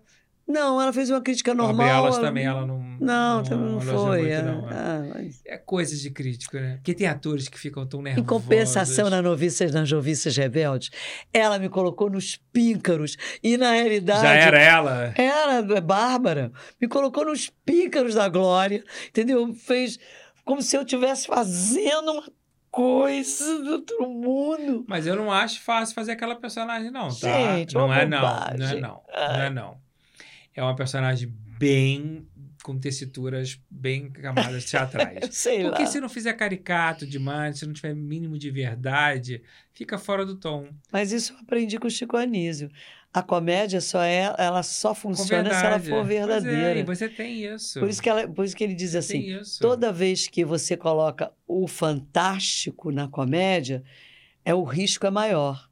Se você fala do cotidiano, do dia a dia, a, a probabilidade de acerto é maior. Maravilhoso. E eu adoro a comédia da situação. Exatamente, Eu é isso. adoro. Sininha, vamos ao meu quadro Hum. 15 Mandamentos. Tem no livro, como Tá. você participou do livro, tem uns mandamentos que fizeram muito sucesso. Eu vou colocar de 5 em 5, vou ler para você. Você pode discordar, concordar e acrescentar. Tá. Meu objetivo até você, como uma educadora, que eu a considero, você ou destacar algum que você acha legal. Vamos lá, os cinco primeiros. Amarás a arte sobre todas as coisas, não tomarás o nome das estrelas em vão, santificarás teu espetáculo e teu público, honrarás teu texto e sua fala, não matarás o talento. Falar o quê? Tá aí o que todo mundo tem que fazer, né? Então vamos para a segunda cartela, nota 10 da primeira. Não cometerás atos mesquinhos, não roubarás a cena conscientemente, não mentirás na rede, não cobiçarás o papel do próximo, respeitarás tua vocação. Pelo amor de Deus. 10 de novo? 10 de novo. Então vamos de novo. Podemos ir. Adorará a formação, não explorarás teu filho, dominarás teu corpo, lutarás por causas e não te compararás. É. Certíssimo. Certíssimo? Então, ganhei nota 10. Muito Ganhou bom. nota 10. Ganhou nota 10 mesmo. Nós já falamos aqui de etarismo, mas você tá muito bem. Mesmo. Esse cabelo tá ótimo, você tem um corpo ótimo. O que, que você faz para você estar tá bem dessa maneira? Você tá com a cabeça boa, ativa, o corpo bom. É o quê? Ginástica? Tudo. Me Eu- conta isso tudo. Tudo. Primeiro, a, a pandemia fez, fez eu descobrir, eu, eu me descobrir idosa. Então, quando eu me descobri idosa, eu fiz assim. "Ah". Aí Porque antes da pandemia um você não se Deprimi via dessa um maneira? pouco, não. Não? Não, porque eu não tinha nada, nada me impede de nada. Eu não tenho, ah, tá com dor na coluna, tá com dor aqui, tá com dor ali. Não. Então, não sabia, não sabia que eu era idosa, fiquei sabendo. Aí quando eu Isso é soube, maravilhoso. quando eu soube, eu fiquei um pouquinho deprimida, assim, sabe? Eu falei. hum, Muito medo do Covid. É, um, pânico do Covid. E, e, e não tenho medo de morrer, não. Não? Não, tenho não. Tenho não. Eu não tenho mesmo. Tem alguma religião? Eu sou, eu sou budista na, na minha forma de ver a vida, mas eu diria que eu sou ecumênica, porque Mas eu sou fã de no- eu sou fã de Nossa Senhora É, Aparecida. eu tenho uma no meu quarto desse tamanho. entendeu? Eu sou, Sou devoto dela. devota dela. Total. Sou devota de Nossa Senhora, Nossa, a, a Nossa Senhora, Durmo e acordo Nossa rezando de pra Fátima ela. É minha madrinha. Estarei lá dia 9 de novembro. Eu e Cacá vamos a Fátima todos os anos. Não brinca. Em Portugal, todos os anos a gente vai a Fátima.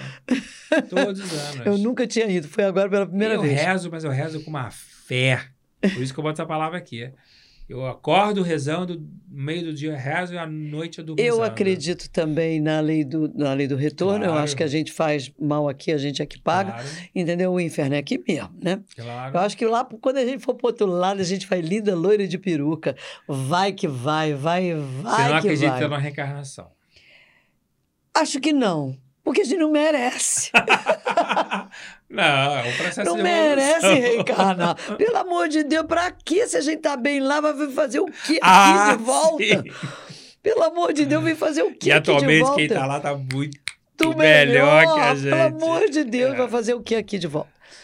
Né? É, Voltando à idosa que você se descobriu, aí que que você descobri. faz. Aí, o que é que eu faço? Eu faço exercício físico? Faço. Tipo, Eu faço pilates, eu danço, faço. Estava fazendo jazz até, até pouco tempo atrás, agora que não está dando tempo.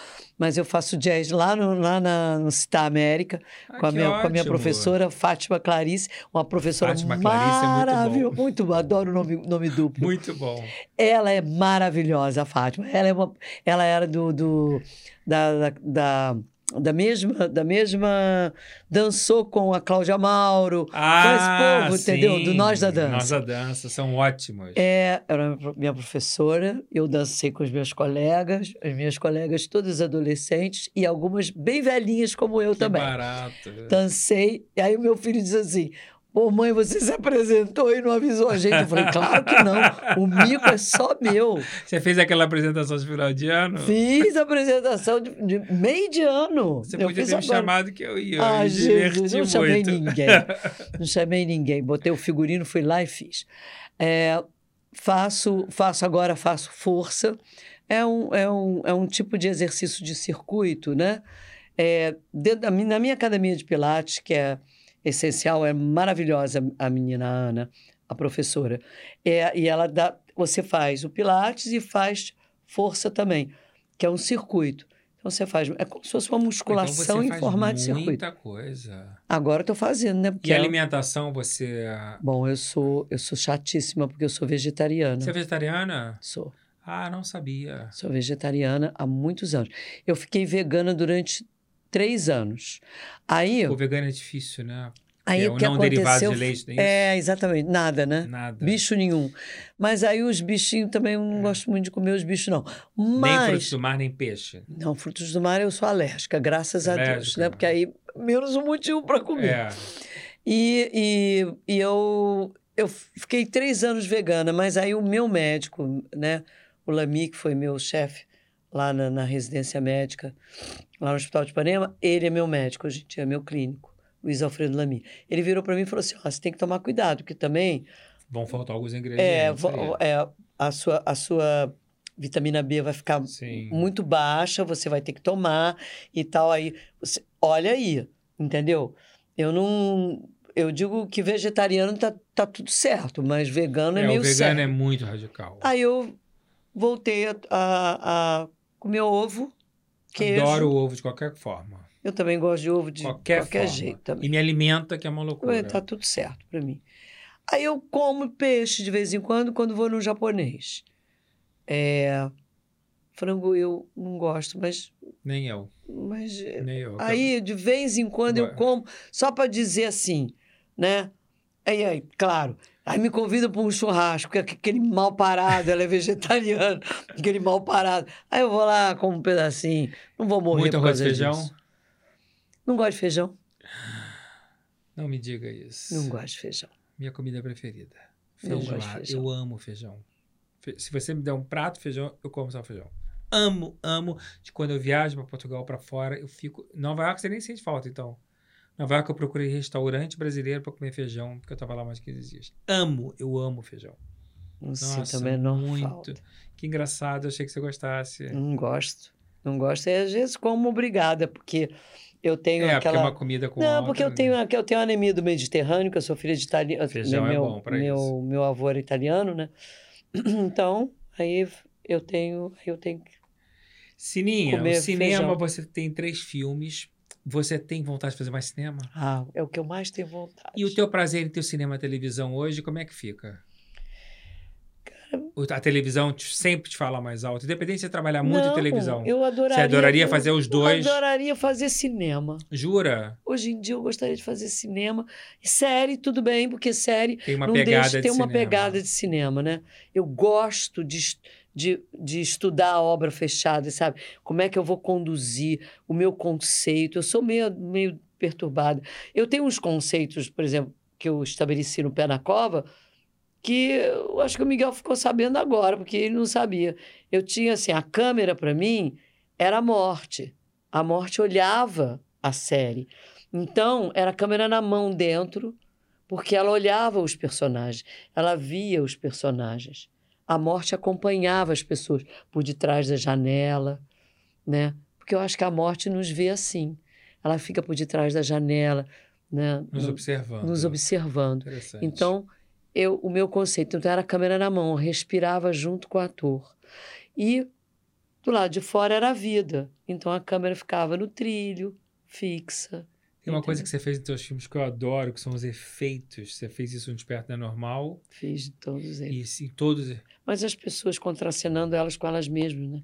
Mas é É um, difícil proble- é um problema aquilo. que acham que eu sou expert nisso. Mas você faz muito bem isso. Ai, Daniel falou para mim, isso Mas aí você, é acha, uma... você não acha fácil? É difícil fazer? muito difícil, É porque muito difícil, principalmente né? comédia. Tem o eixo, né? Tem... Não é, não é isso, não é técnica. Técnica até eu- eu me exercitei para aprender isso, né? Desde o Chico Anísio, que era ele com ele mesmo às vezes.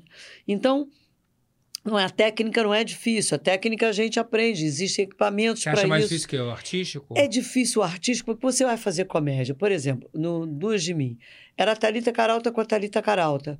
Se eu perder a comédia da Thalita Caralta, eu perco a Thalita. Então, eu tinha que fazer aquilo dela contracenar com ela mesma.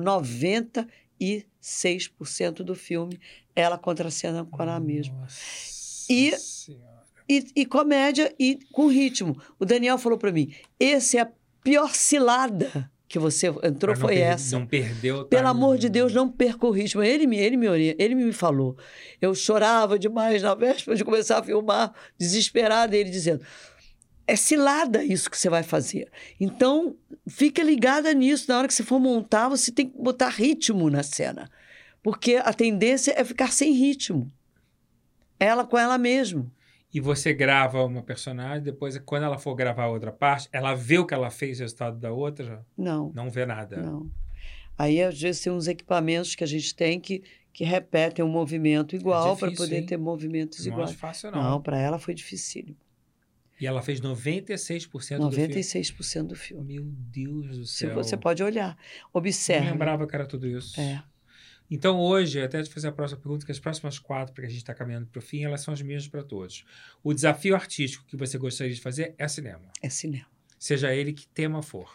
Eu adoraria fazer algo diferente do que eu já fiz até então. Né? Eu, eu, eu tenho uma verve, quer dizer, uma história com a comédia, mas eu queria fazer uma comédia no nível do Pé na Cova. Por isso que eu sou tão apaixonada por aquele outro projeto do Miguel.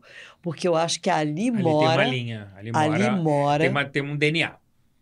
Tem um ali DNA. mora essa poesia que a comédia fornece. Tem. né? Total. Total. E que está sendo precisada urgentemente. É, precisa-se Porque urgentemente. as coisas não estão funcionando. Não, é. Nada está funcionando atualmente e isso é notório. A gente precisa dar uma renovada. Tem alguma coisa na sua vida que você tenha feito como arrependimento? Que você fala, pô, isso eu não deveria ter feito de jeito maneira. Olha, eu não me arrependo de nada. Porque eu acho que tudo teve uma razão de ser no momento. Se eu fiz alguma peça de teatro ou dirigi alguma peça de teatro que não foi grande sucesso ou não foi o resultado que eu imaginava ou que eu queria que, que fosse, foi porque também eu estava precisando daquele pix naquele momento, Sim. entendeu? Acabou precisando daquele valendo, dinheiro pra valendo pra poder. Sustentar meus filhos, minha vida, entendeu? Eu, eu nunca fui de pedir nada para quem não te conhece, ele é uma pessoa que abraça. não é? É. Você abraça, você cuida da família. E é eu, bonito eu dirigi isso. uma coisa da Regiana Antonini que vou te contar, no final das contas deu certo. Mas chamava-se Deu Broadway na cabeça. Eu nunca vi nada tão louco Eu não vi. quanto. Graças a Deus que você não viu. Era, era baseado numa peça chamada Branca das Neves, da Rediana. E a Rediana, no final, ela amou. Ela falou assim: Sininha, você é muito doida. Eu falei assim, cara, tava todo mundo desempregado. Eu consegui um dinheiro de um cigarro. Eu não me lembro. Agora, se uma pessoa consegue Um dinheiro de um dinheiro de um cigarro, cigarro. um cigarro que era que era um cigarro, sei lá, um, é, Oscar era o nome do cigarro. Gente, eu nem me lembro disso. Eu nunca fumei, então não entendo nada de cigarro. Pois é, o cara era dono de uma fábrica de cigarro Oscar e resolveu dar um dinheiro para fazer uma peça. Todo mundo numa miséria total e absoluta. O elenco todo na situação. Fizemos. Fizemos. Deu Broadway na cabeça. Gente, era Funcionou. era hilário. É. Tinha Cassiano Carneiro, Anselmo Vasconcelos, Alexandre Barilari, Renato Rabelo. Cheio de amigos. Só tinha homem. Era só homem. E, é- e falavam de uma mulher que nunca aparecia, que era uma grande atriz. E fora convidados que eu gravei em vídeo que falavam da atriz, que não existia. Gente, Eu adoro a Rediana. A Rediana, Rediana é muito doida, cara. Agora. Ela que fez escrever o Ser Artista comigo a peça. Ela vem num crescimento muito bom. E a peça que ela escreveu para o Jaime Periarte sobre é, a pedofilia na igreja, que a ideia é minha, é muito boa. É muito boa. eu acredito, porque ela Muito escreve boa. muito bem. Ela está numa crescente enorme. Tem alguma coisa que você gostaria de me dizer que nunca tenha dito? Pode ser o Acho que que for. não. Crítico. Eu acho que você sempre fala tudo, mas Acho você guardou alguma coisa que você não me disse? Não, eu não Você é muito franca, né? guardar, né? Eu Já sofri de sincerocídio. Hoje em dia eu me controlo mais. Então, olha, antes de você terminar lendo, você vai ganhar nossa garrafinha d'água para você usar no pra seu mim- pilates. Para mim usar no meu pilates, a na minha nossa ginástica. eco bag para você fazer suas compras na feirinha, já que você é vegetariana, e o colar que está benzido para você lembrar sempre da gente. Oh, meu Né? Deus, que maravilha. Com o colar com as mágicas do teatro. Vou Você aqui. sabe que o casamento, que o casa, oh meu Deus, casamento, olha que loucura. Que o aniversário de 15 anos da minha filha, eu dei para cada pessoa. Uma ma- as máscaras? as máscaras ah, do teatro. Que lindo. E agora, Hum, eu vou pedir para você terminar lendo o que você escreveu para o meu livro. Vou marcar até gente, aqui. será que eu lembro? Porque eu amo esse texto. Hum, E aí eu queria que você lesse essa página, até onde está essa marquinha aqui, e que você comentasse por que, que você escreveu isso. Porque eu uso, inclusive, isso nas minhas palestras, como uma belíssima definição, explicando para as pessoas o que é um comediante, o que é um humorista, o que é um ator que faz comédia e o que é um clown. E a sua definição está perfeita. ah, imagina. Algo que diferencia o ator humorista dos demais. Ele é o autor do próprio texto. Normalmente são atores autores, destes que nascem no stand-up e carregam seus personagens para onde vão. É preciso diferenciar humorista de comediante. Todo humorista é comediante, mas nem todo comediante é humorista. O humorista escreve e representa, sendo que uma face não existe sem a outra. O tal do material de que falam os atores de stand-up vai nascendo tanto na escrita quanto no palco, e um alimenta o outro na sua rotina. Não há um assunto, mas todos. E o protagonista, de certa forma, é o próprio cotidiano. Mas ele pode abrir mão de atuação escrevendo humor para atores. Já o comediante é aquele que se especializa em interpretar as comédias do humorista ou de um autor de comédia, mas não escreve. Ainda há mais duas figuras importantes nessa dinâmica: o ator cômico, que vive de maneirismos do físico, da máscara, numa linguagem popular, que tira a graça do aspecto físico de trejeitos, como pôr a língua para fora. De alguma maneira, ele também pode ser humorista, pois algumas das composições de suas personas são de própria, de própria autoria. E é também o clown, o palhaço, em seu sentido mais abrangente, que atua numa dimensão dual, complexa do riso e do choro. É muito bom. É uma nada explicação muito clara, porque as pessoas confundem, né? Às vezes elas Mas isso eu olham... aprendi com o Chico Anísio. Eu ia te perguntar isso. Foi ele que te ensinou? Foi. Foi ele que me ensinou.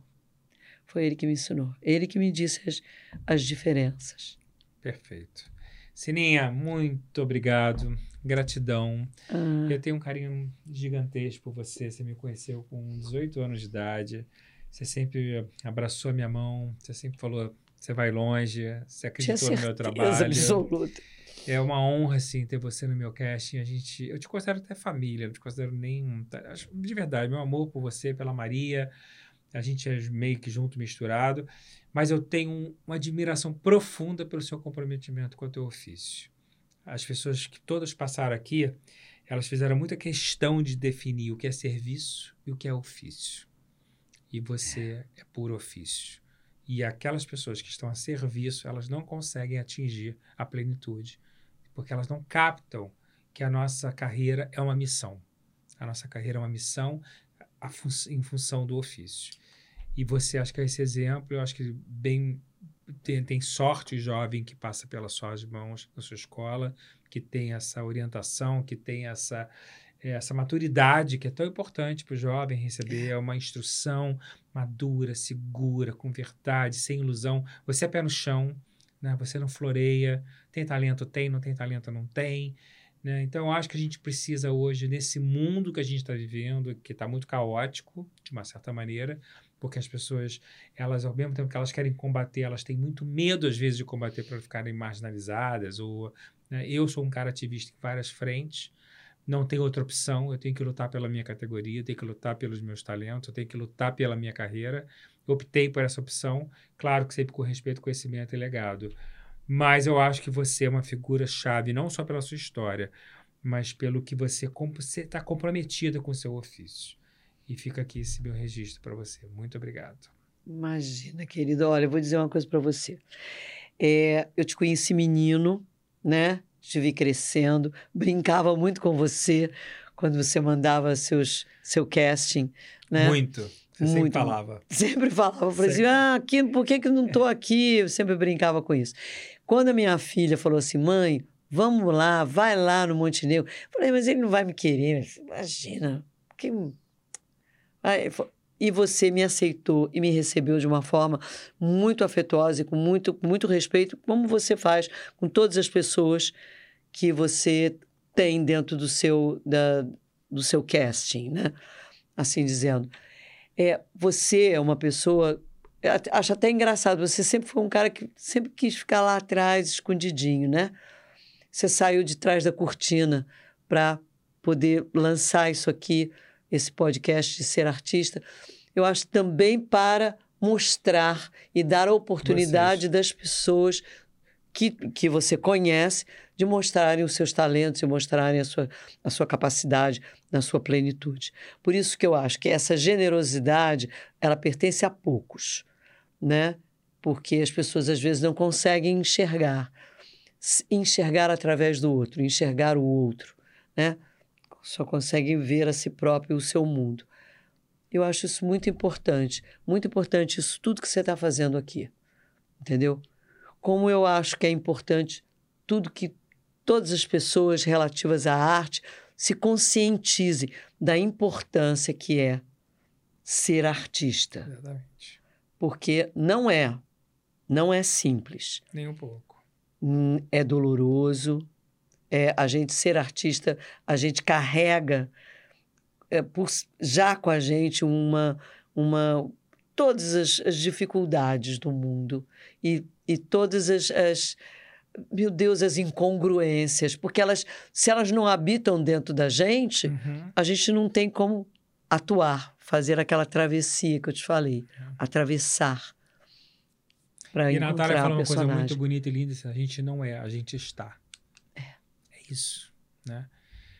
Bom, depois desse lindo depoimento da minha querida amiga, eu vou dar uma boa noite para vocês e espero vocês no Teatro dos Quatro, dia 6 de março, na peça Ser Artista. Semana que vem, quarta-feira, às 8 horas, no Ser Artista Podcast, no canal do YouTube, em todas as plataformas digitais. Com certeza, mais o rei ou uma rainha estarão conosco aqui dividindo uma carreira brilhante. Um beijo, boa noite.